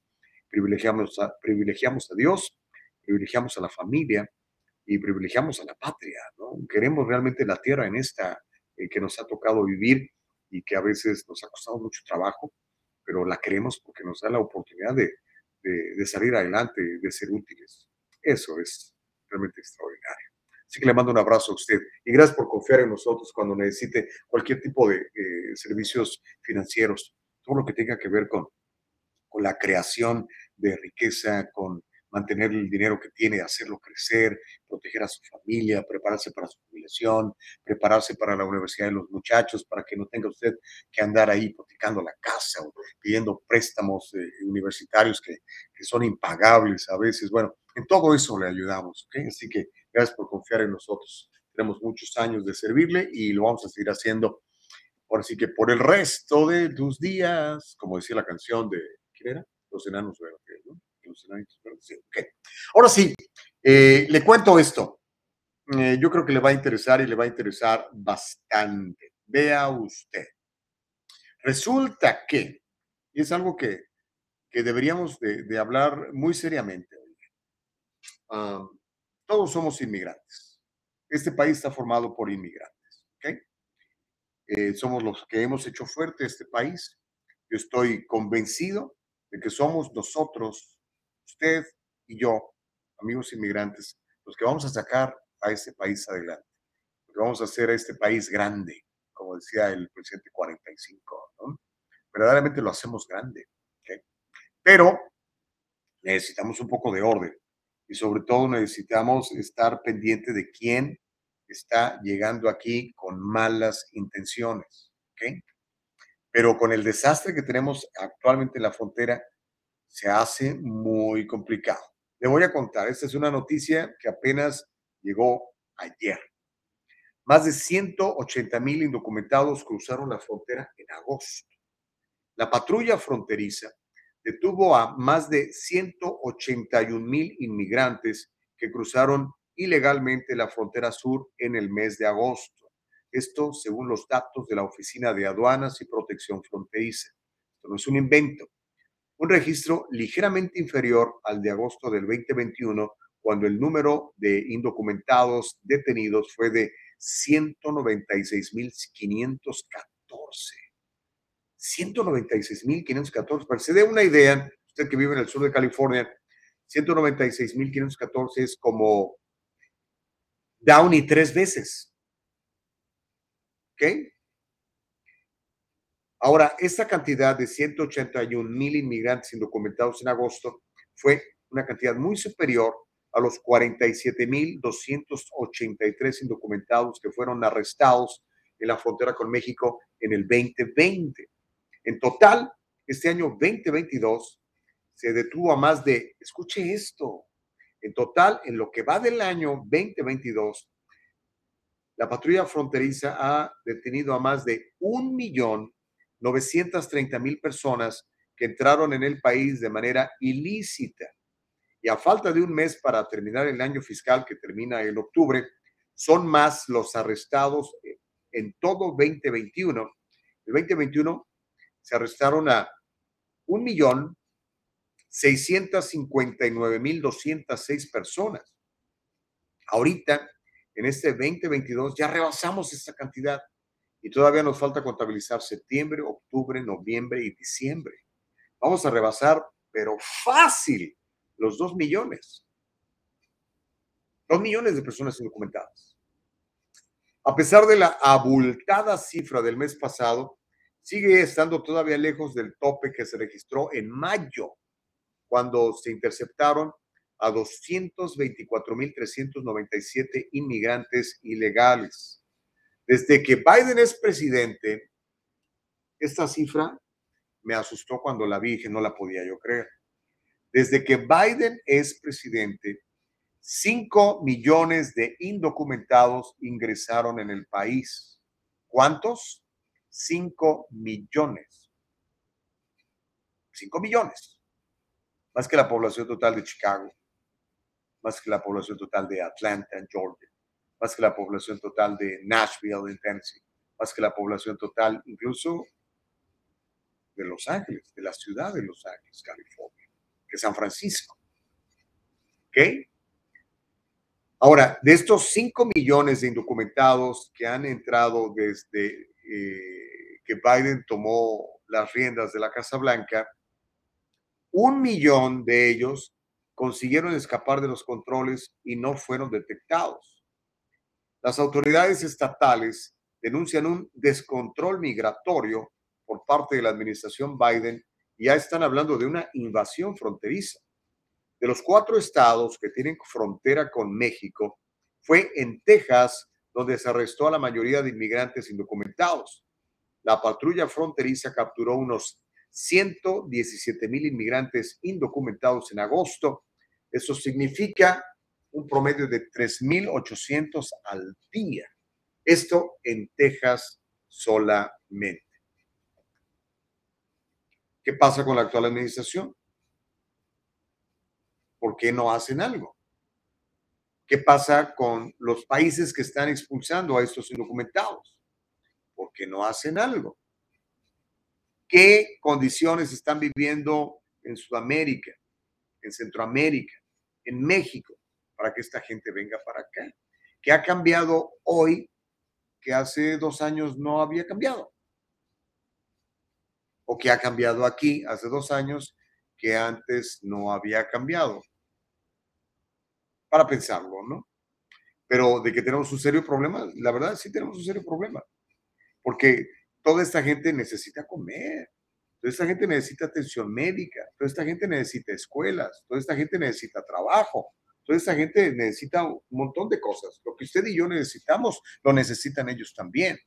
Si los podemos proveer como país, nos alcanza, ¿qué podemos hacer? ¿Cómo vamos a llevar un control? ¿De quién entra y de quién se queda? 181 mil inmigrantes cruzaron indocumentadamente la frontera sur nada más en el mes de agosto. Se lo paso al costo. No estoy hablando de política, estoy hablando más que de una realidad de crisis humanitaria que estamos viviendo todos los días en los Estados Unidos al sur de nuestra frontera y que se hace más patente en Arizona, en Texas, California también, pero sobre todo Arizona y Texas. ¿Cómo la ve desde ahí? Échate ese trompo a la uña, compadre. Mientras tanto, oiga, hasta dónde puede llegar una persona cuando se enoja, cuando es descubierta por algo ilícito y termina incluso matando a alguien. Le cuento esto porque en Las Vegas, en la ciudad del pecado, en Las Vegas, Nevada, arrestaron a un funcionario demócrata por un presunto asesinato de periodista. Es más, ¿Sabe qué? Tenemos el video del reporte. Mi querida Nicole Castillo, no seas mala gente, muéstrame el, el video para que la gente lo pueda ver lo platicamos aquí en el diálogo libre. Le voy a contar cómo este funcionario, enojado con el periodista que lo había denunciado, presuntamente, o sea, todavía acuérdense que no podemos decir que es un asesino hasta que no vaya a la corte, 12 jurados lo encuentren culpable y entonces sí, ya sea oficialmente un asesino. Por ahora es un presunto asesino. Pero tenemos el reporte, Nicole, ¿podemos verlo de una vez o antes le cuento la historia y después vemos el video? Usted dígame, mi querida Nicole Castillo. Ok, creo que primero le cuento la historia y después vamos al video. Le voy a contar. La policía de Las Vegas arrestó a Robert Telles. Este Robert Telles es un funcionario demócrata local. ¿Por qué lo arrestaron? Por presuntamente asesinar al reportero de investigación Jeff Herman del periódico Las Vegas Review Journal. La policía ejecutó una orden de registro en la casa de Telles más temprano ayer y regresó unas horas más tarde para arrestarlo. Telles, este señor Jeff, ah, quiero decir Robert Telles, perdió sus elecciones primarias en junio después de que un informe publicado por el periodista Jeff Herman de Las Vegas Review Journal arrojara pues notas negativas sobre la gestión del condado. La policía registró la propiedad alrededor de las 7 de la mañana del día de ayer y acordonó una parte de la residencia de Telles. Esto de acuerdo al periódico Las Vegas Review Journal. Un vehículo que la policía cree que está relacionado con el asesinato fue visto en la casa de Telles, de Robert Telles, por reporteros del Review Journal. Las autoridades han dicho que creen que el asesinato está relacionado con un altercado entre el periodista Herman y una persona desconocida el viernes pasado. El presunto asesino vestía un chaleco naranja de construcción y un sombrero de paja de ala ancha y pudo haber estado investigando el vecindario para futuros delitos según la policía. El asunto es que el presunto responsable es este oficial demócrata que aparentemente estaría enojado porque en este reporte pues lo exhibieron, exhibieron su trabajo, su mal trabajo y fue destituido y ahora pues estará encarcelado. Todo parece indicar que él es el responsable. ¿Tenemos el video, Nicole? ¿Lo podemos ver? Venga, aquí está. El breaking news en el condado de eh, Clark Country. Este señor Telles se ve que es siendo, es, está siendo arrestado. Tenemos aquí el, video, tiene nada más sonido natural, no es un reporte completo, es un video muy cortito de Instagram. Aquí lo llevan arrestado al presunto asesino de periodista.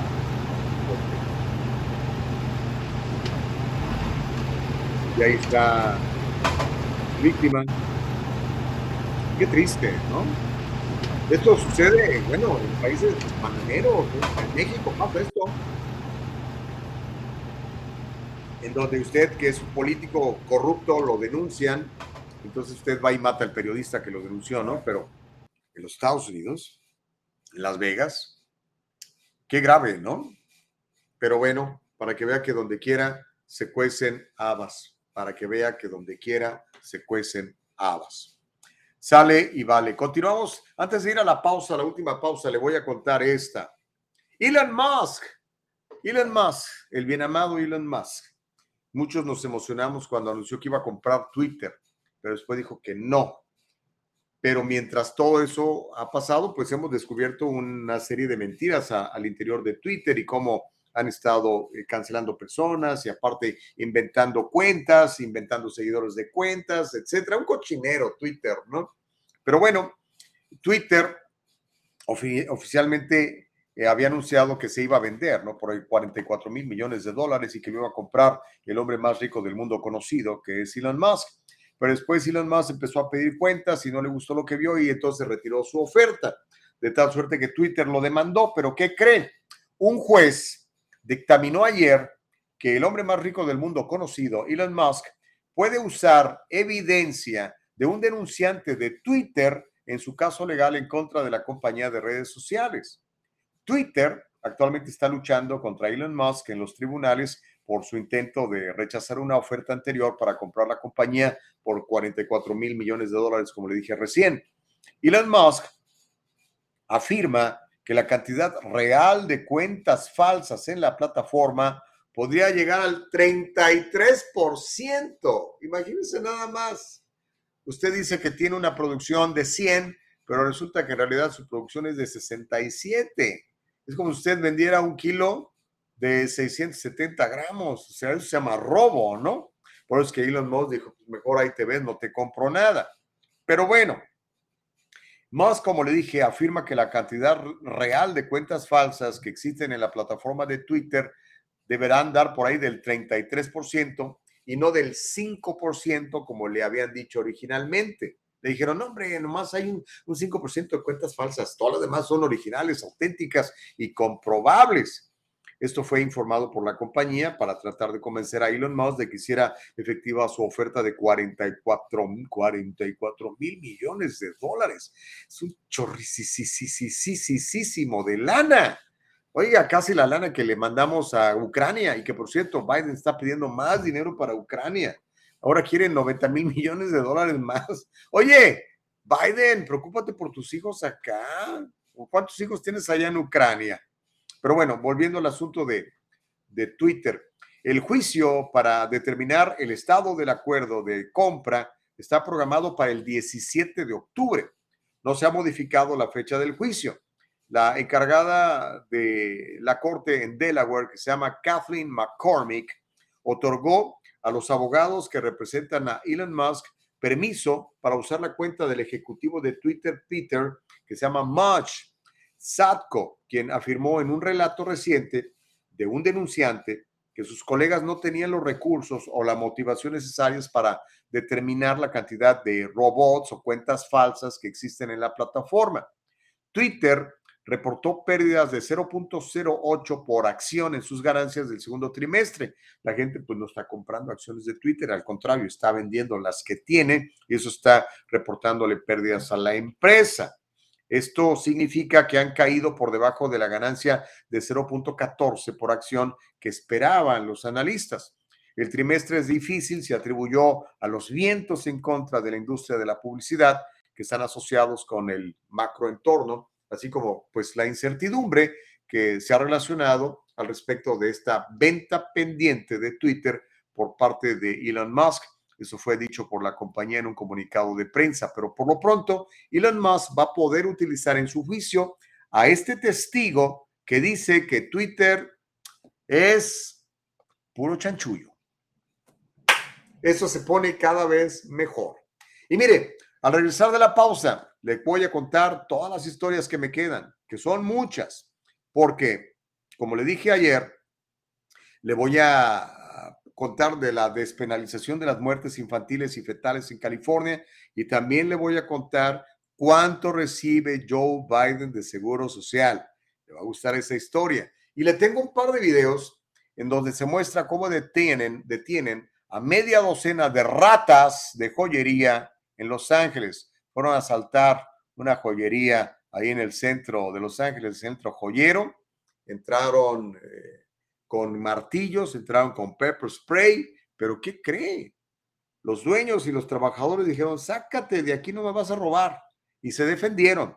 Afortunadamente para los rateros no estaban armados, porque si han estado armados hubieran tenido, tenido todo el derecho de meterles un plomazo en la panza a estas ratas para que dejen de robar.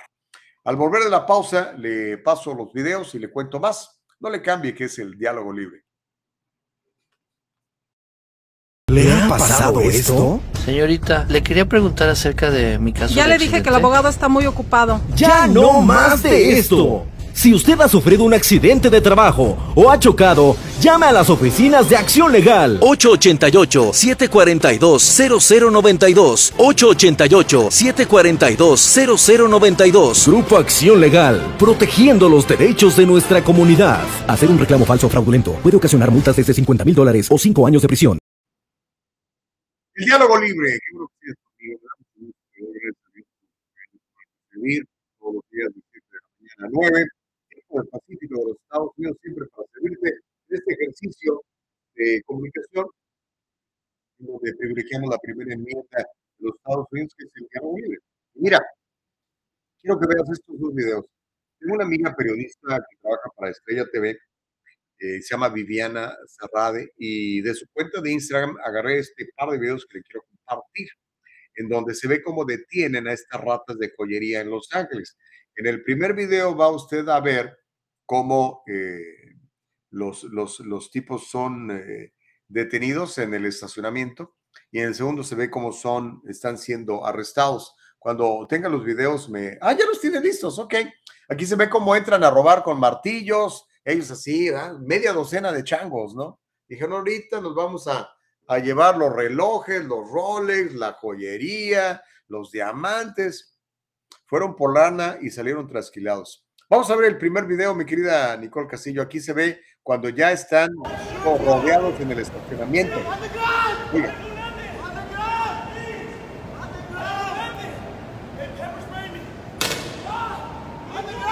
Suelta un balazo de alerta uno de los guardias y le dice, a tierra, a tierra, tírate al piso. Y la rata ahí toda cobarde, miedosa, dice Close que- the gate, close the gate, close the gate. Otro guardia dice, cierra la puerta para que no se escape. Finalmente levanta las manos el malandro y entre, entre los guardias lo someten. La policía todavía no llegaba allí. Son guardias privados. Y de ahí el compa que no falta, ¿no? El celular grabando todo para subirlo a su cuenta.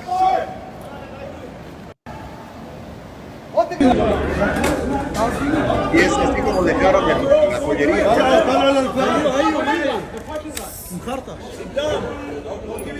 La discusión que hicieron, iban.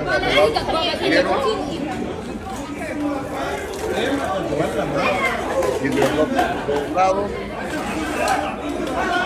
Ahí se ve a los empleados y los dueños tratando de, de conseguir desastre. Para su fortuna, ya de- de- detuvieron esta rata. Un aplauso de veras para y a los empleados que, que literalmente consiguieron, yo diría que consiguieron todo esto.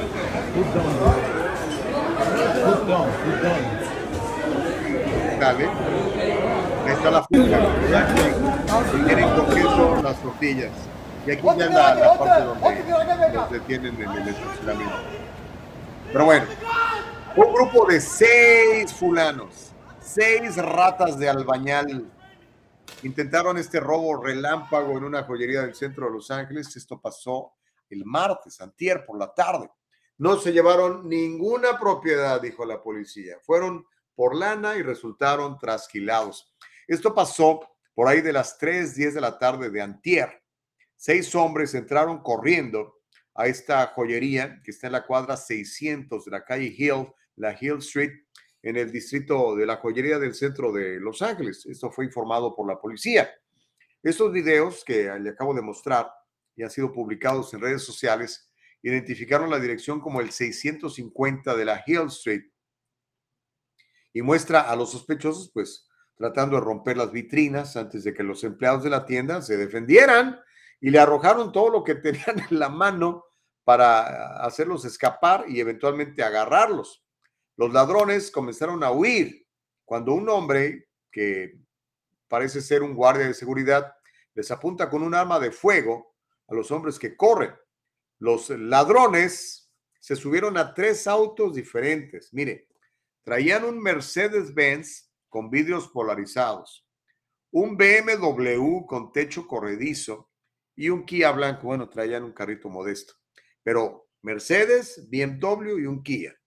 La policía dijo que los seis malandrines vestían capuchas negras, dos de ellos usaban máscaras negras y zapatos negros. El tercer sospechoso vestía pantalón negro y pasamontañas blanco. El cuarto vestía un paliacate color de rosa con un antifaz blanco y guantes blancos. El quinto traía una sudadera blanca con zapatos y guantes. Y la sexta rata de albañal traía zapatos y pantalones negros con un logo rojo, fue dicho por la policía. Ok, ahora, yo quiero ver qué va a pasar. O sea, de que son unas ratas, son unas ratas. ¿Está usted de acuerdo? Son malandros, ¿verdad? Gente que usted no quiere allá afuera en la calle. Usted no quiere esa gente en nuestra comunidad. Usted no quiere a esos señores de vecinos. No quiere a esos de compañeros de sus hijos en la, en la preparatoria. No quiere a esos fulanos en las calles, simple y llanamente. ¿Estamos de acuerdo? Bueno, mi pregunta ahora es, ¿qué va a hacer este fiscal llamado George Gascon? ¿Los va a dejar ir libres? Pues no se robaron nada, porque querían, pero no pudieron, ¿verdad? No iban armados. Sus únicas armas eran unos martillotes con las que causaron destrucción en las vitrinas. Vamos a ver qué pasa con este fiscal que ustedes que viven en Los Ángeles les toca padecer. Este fiscal que recibió un una cifra récord de firmas en su contra para deponerlo, 200 mil de las cuales no fueron contadas como auténticas porque eh, el, County Registrar dijo que no, que, que, la firma no correspondía, que el domicilio no correspondía, que la rayita aquí no se parecía a la rayita de allá. Y como nadie pudo ser testigo, no hubo manera, no permitieron visores, ni observadores, pues todos tenemos que creerle a la autoridad, ¿verdad? Así que 200 mil firmas fueron desechadas para forzar esa elección especial, para deshacernos de ese fiscal, eh, que por cierto fue endosado por ese guapo que tiene usted ahí. Qué bonito pelo tiene el gobernador. Ah, él lo endosó, él lo recomendó. Es mal, fue su fiscal cuando él fue alcalde de Los Ángeles, digo, de San Francisco. Imagínense nada más, no, si entre ellos se protegen, si entre ellos se protegen. Pero bueno, vamos a ver qué hacen con esto, esta bola de malandros, ¿no? Era algo que le quería yo platicar. Y otra cosa que le, quería platicar desde ayer es esto. Y es otra historia de esas tristes que pasan en California con firmas de, políticos como Newsom y, y toda esta gente, ¿no? La legislatura del estado de California aprobó un muy controvertido proyecto de ley y lo aprobó la semana pasada, el 30 de agosto. ¿Qué significa lo que aprobó? Bueno, despenalizar las muertes fetales e infantiles que se consideren pérdidas de embarazo potencialmente hasta varios días después del nacimiento, incluyendo las muertes causadas por el uso de drogas. Los opositores a esta uh, pues este proyecto de ley aprobado por los demócratas dicen que el lenguaje del proyecto de ley despenaliza el infanticidio y todas formas de aborto a pesar de varias enmiendas hechas a principio de este año. Su graciosa majestad, Gavin I, gobernador de California, tiene hasta finales de septiembre para vetar el proyecto o firmarlo y hacerlo ley. El proyecto de ley se llama AB 2223, o sea, proyecto de ley de la Asamblea 2223, y fue escrito por la asambleísta Buffy Wicks.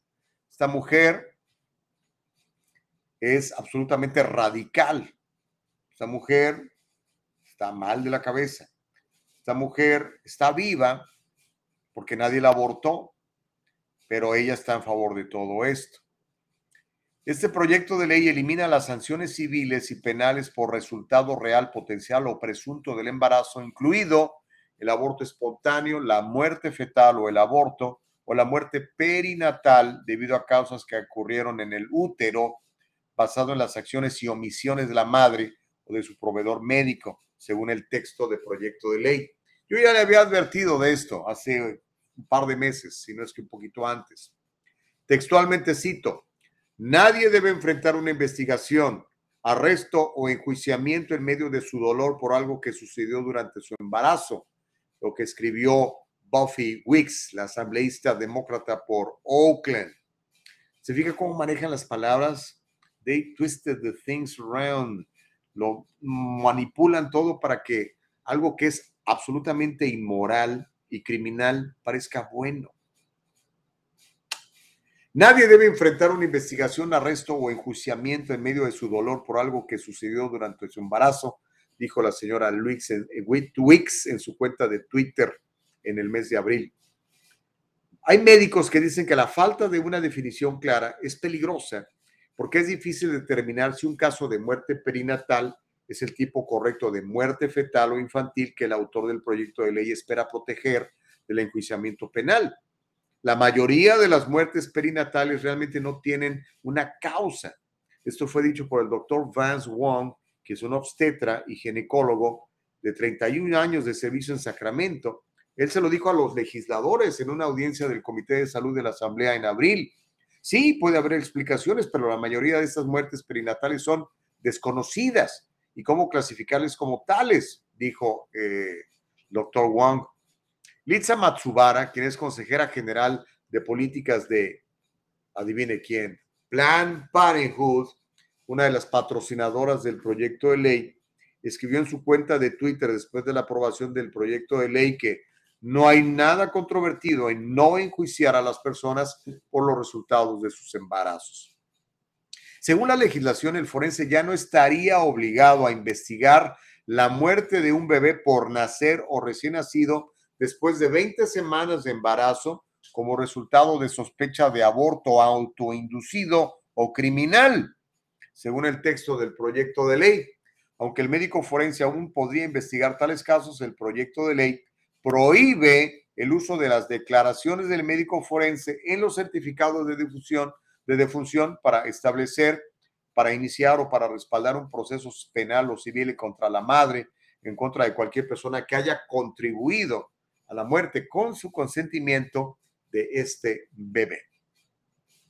Esta es la California de hoy en día, damas y caballeros, como la ve desde ahí. Yo creo que es tiempo de, escoger bien a nuestros eh, candidatos, ¿no? Escoger bien a nuestros líderes. A menos que a usted le guste todo esto. Si a usted le gusta todo esto, pues adelante, ¿no? Que nadie lo detenga. Pero pues sabemos que el, elector eh, latino, latinoamericano, pues tiene valores, ¿no? Cree en Dios, cree en la vida, cree en el matrimonio, cree en la propiedad privada, cree en el derecho a los bebés a que nazcan, ¿no? Por lo menos eso me han dicho ustedes, no lo sé. Continuamos en el diálogo libre. Hablemos de otra cosa, hablemos del seguro social. ¿Cuántos de ustedes están por jubilarse? ¿Cuántos de ustedes creen que les va a tocar una feria? Eh? Bueno, quiero contarle cuánto recibe Uncle Joe, Joe Biden, de Seguro Social.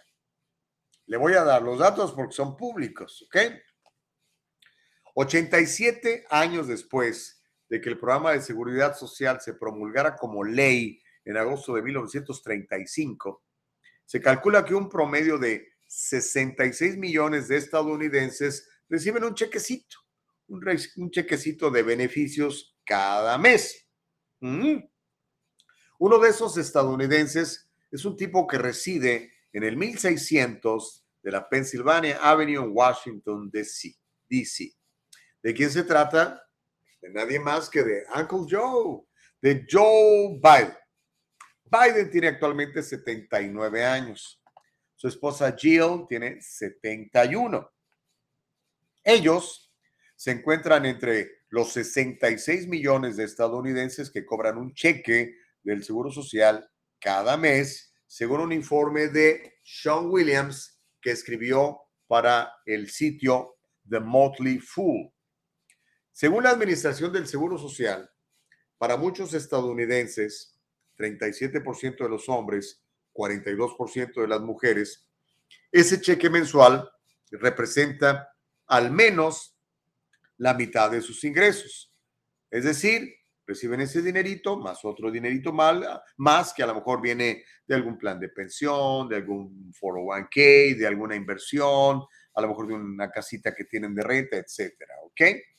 Entonces, le repito, de acuerdo a la Administración del Seguro Social, el 37% de los hombres y el 42% de las mujeres que reciben ese cheque mensual, este cheque significa al menos la mitad de sus ingresos. Para el 12% de los hombres y el 15% de las mujeres, representa el 90% o más de sus ingresos. Imagínense qué barbaridad. El 12% de los hombres y el 15% de las mujeres que están recibiendo beneficios del Seguro Social, eso es prácticamente todo el dinero que reciben, el 90% de sus ingresos. Qué duro. ¿Cómo puede una persona vivir con tan poquito dinero, no? Por eso le digo a usted que todavía tiene tiempo, prepárese para una jubilación sin sobresaltos. Invierta un 10, 15% de sus ingresos hoy para que en 10, 15 años usted no tenga problemas como estos, ¿ok? Pero bueno, el cheque promedio, el cheque mensual promedio del Seguro Social es de 1.670 dólares con 95 centavos a partir de julio pasado. ¿Cuánto? 1.670 dólares con 95 centavos a partir de julio pasado. Pero Joe y Jill Biden obtienen un poquitito más que eso. El año pasado, los Biden reclamaron 54.665 dólares en ingresos del Seguro Social de forma conjunta. O sea, ellos sí cobran ese chequecito, no como el otro presidente que teníamos antes que regalaba su sueldo. A Joe sí le hace falta la feria. El año pasado los Biden reclamaron 54.665 dólares en ingresos del Seguro Social de forma conjunta, lo que equivale a alrededor de 4 mil dólares 555 al mes. 4 mil 555 dólares cada mes. Incluso teniendo en cuenta que esta cifra de 4.555 dólares mensuales es la combinación del pago mensual de Joe y de Jill, está muy por encima de lo que el trabajador jubilado promedio trae a casa cada mes del Seguro Social. Esto fue informado por el mismo periodista uh, Williams en este sitio de internet que se llama The Motley Fool.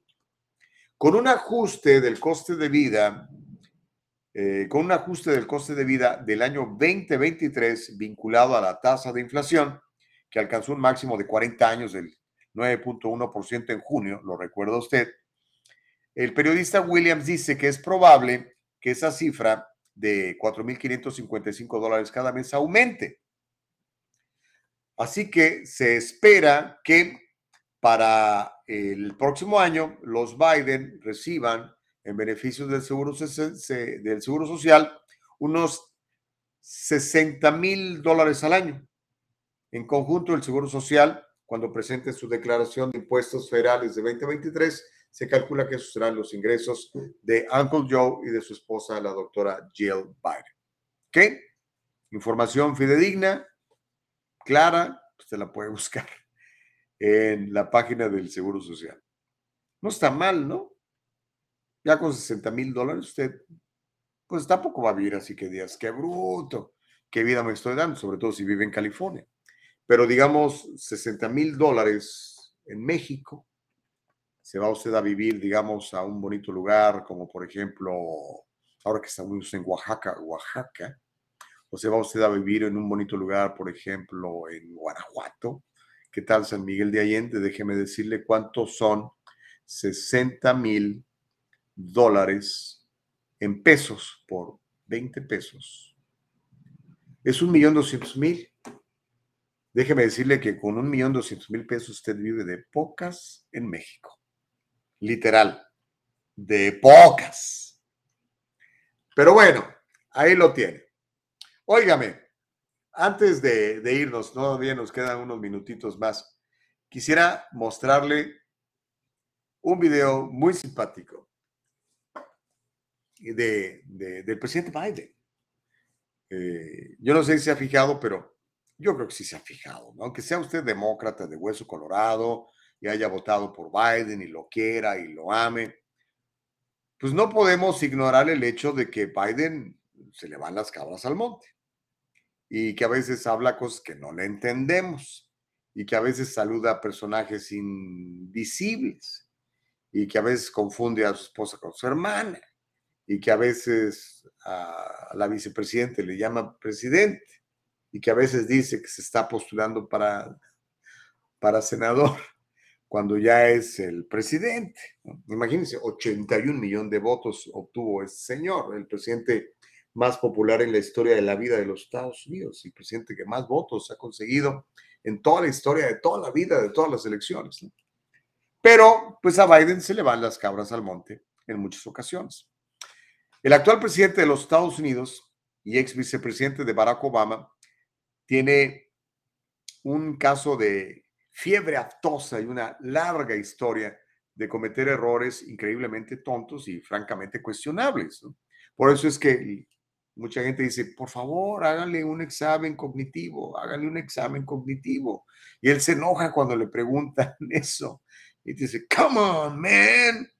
Lo que dijo al periodista el otro día, ¿se acuerdan? ¿Cómo quieres? Si es como si yo te preguntara, ¿te metiste una línea de cocaína antes de la entrevista? Come on, man. Agresivo. No le gustó que le preguntaran eso.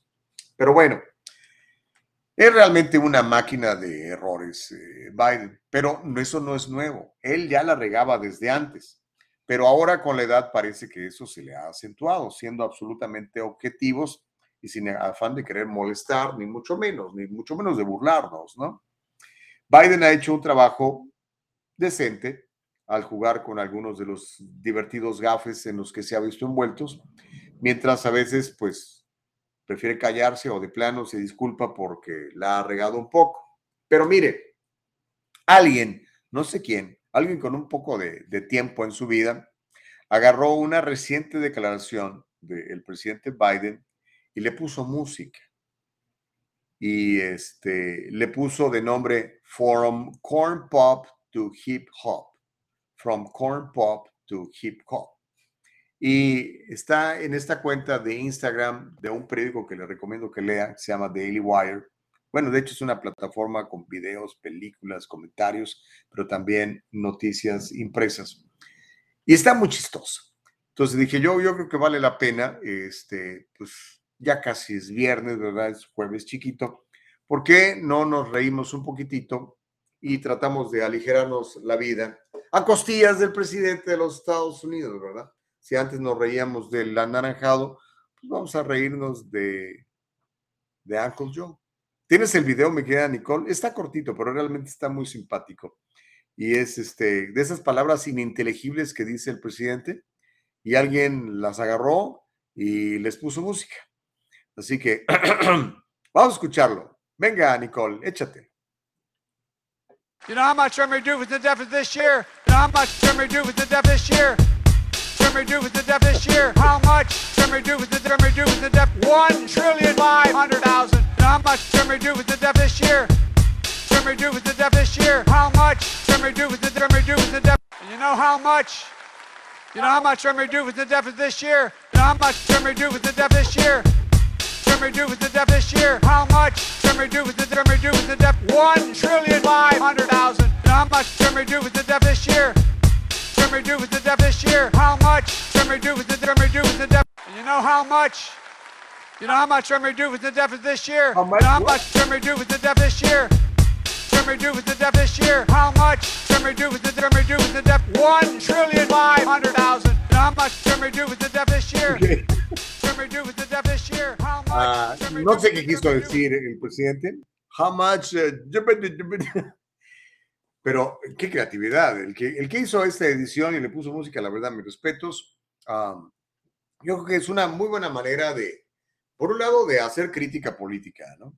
Hoy en día, yo no sé si se ha fijado usted, pero esos programas en inglés, porque en español, la verdad, no, no los hay, ojalá los hubiera, ¿no? De hecho, ya muy pronto, mire, aquí vamos a tener programas de, de, humor y crítica política muy, muy interesantes para que este, bueno, yo ya le voy a contar cuando estemos echando a andar nuestro primer programa de, de, de Voz Media aquí en Los Ángeles. De hecho, ya tenemos los estudios, y que, que le cuente un poco. Vamos a estar ahí por Los Ángeles, ahí por el 405 y el 10. Eh, precisamente antier estábamos viendo los estudios y viéndole qué le vamos a meter y toda la onda, y firmando las, eh, los contratos de, de, de arrendamiento y todo. Eh, pero lo que le quería decir, estos, estos programas de, por ejemplo, el Jimmy Kimmel, el otro, ¿cómo se llama?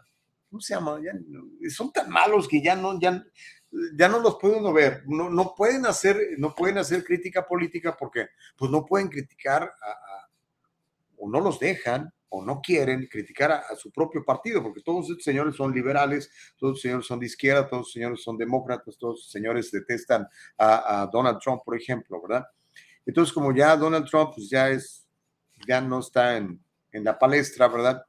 Pues este, el que está es Biden y Biden, la verdad, hay pero para hacer bromas y chistes, eh, pero bárbaros, ¿no? Así como cuando estaba, por ejemplo, este, George Bush, Bush hijo, que era también una fuente tremenda, inspiradora de, buenos chistes, buenas bromas políticas. Pero estos señores pues, no, no se atreven, no quieren o no los dejan. eh, y se están perdiendo una gran oportunidad de hacer muy buena crítica política a nivel humor, ¿no? Entonces, por eso es que estos programas de Jimmy Kimmel y el otro y el otro, ni me sé los nombres, este, antes se los sabía uno, ¿verdad? Decía, oye, pues era David Letterman, ¿verdad? Y, y gente de ese tamaño. Ahora, ya la verdad no sé ni quiénes son. Eh, ya la gente no los ve.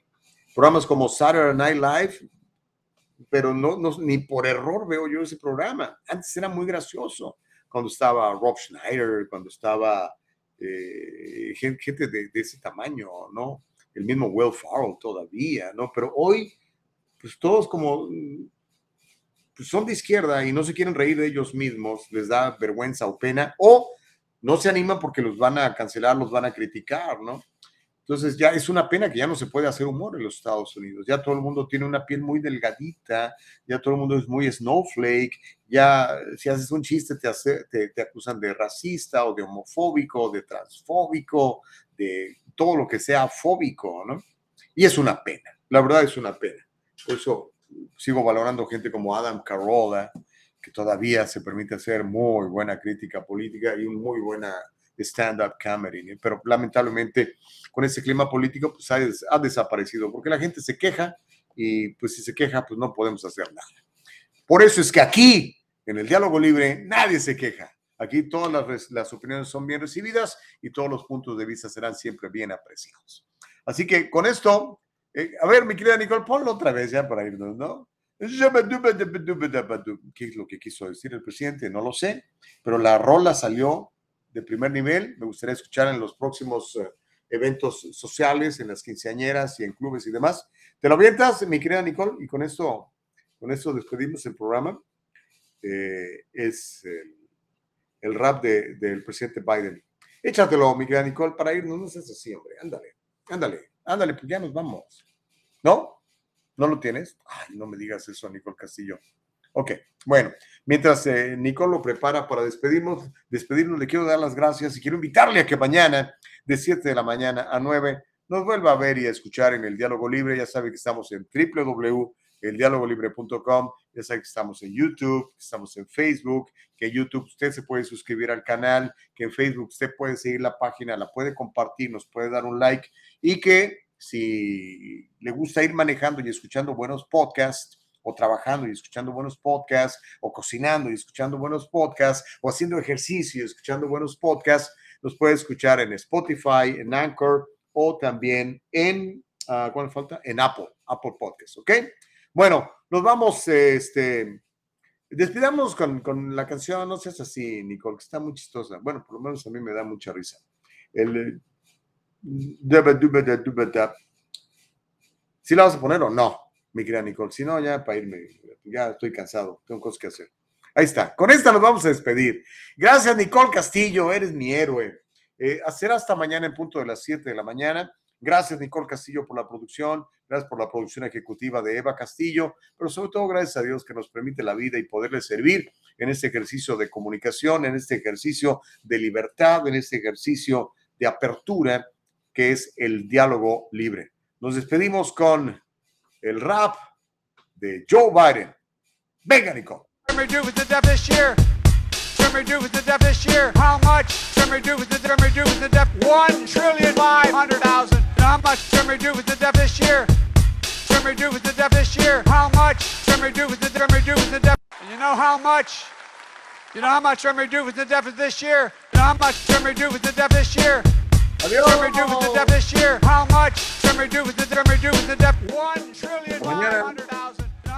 Bendiciones, los amo.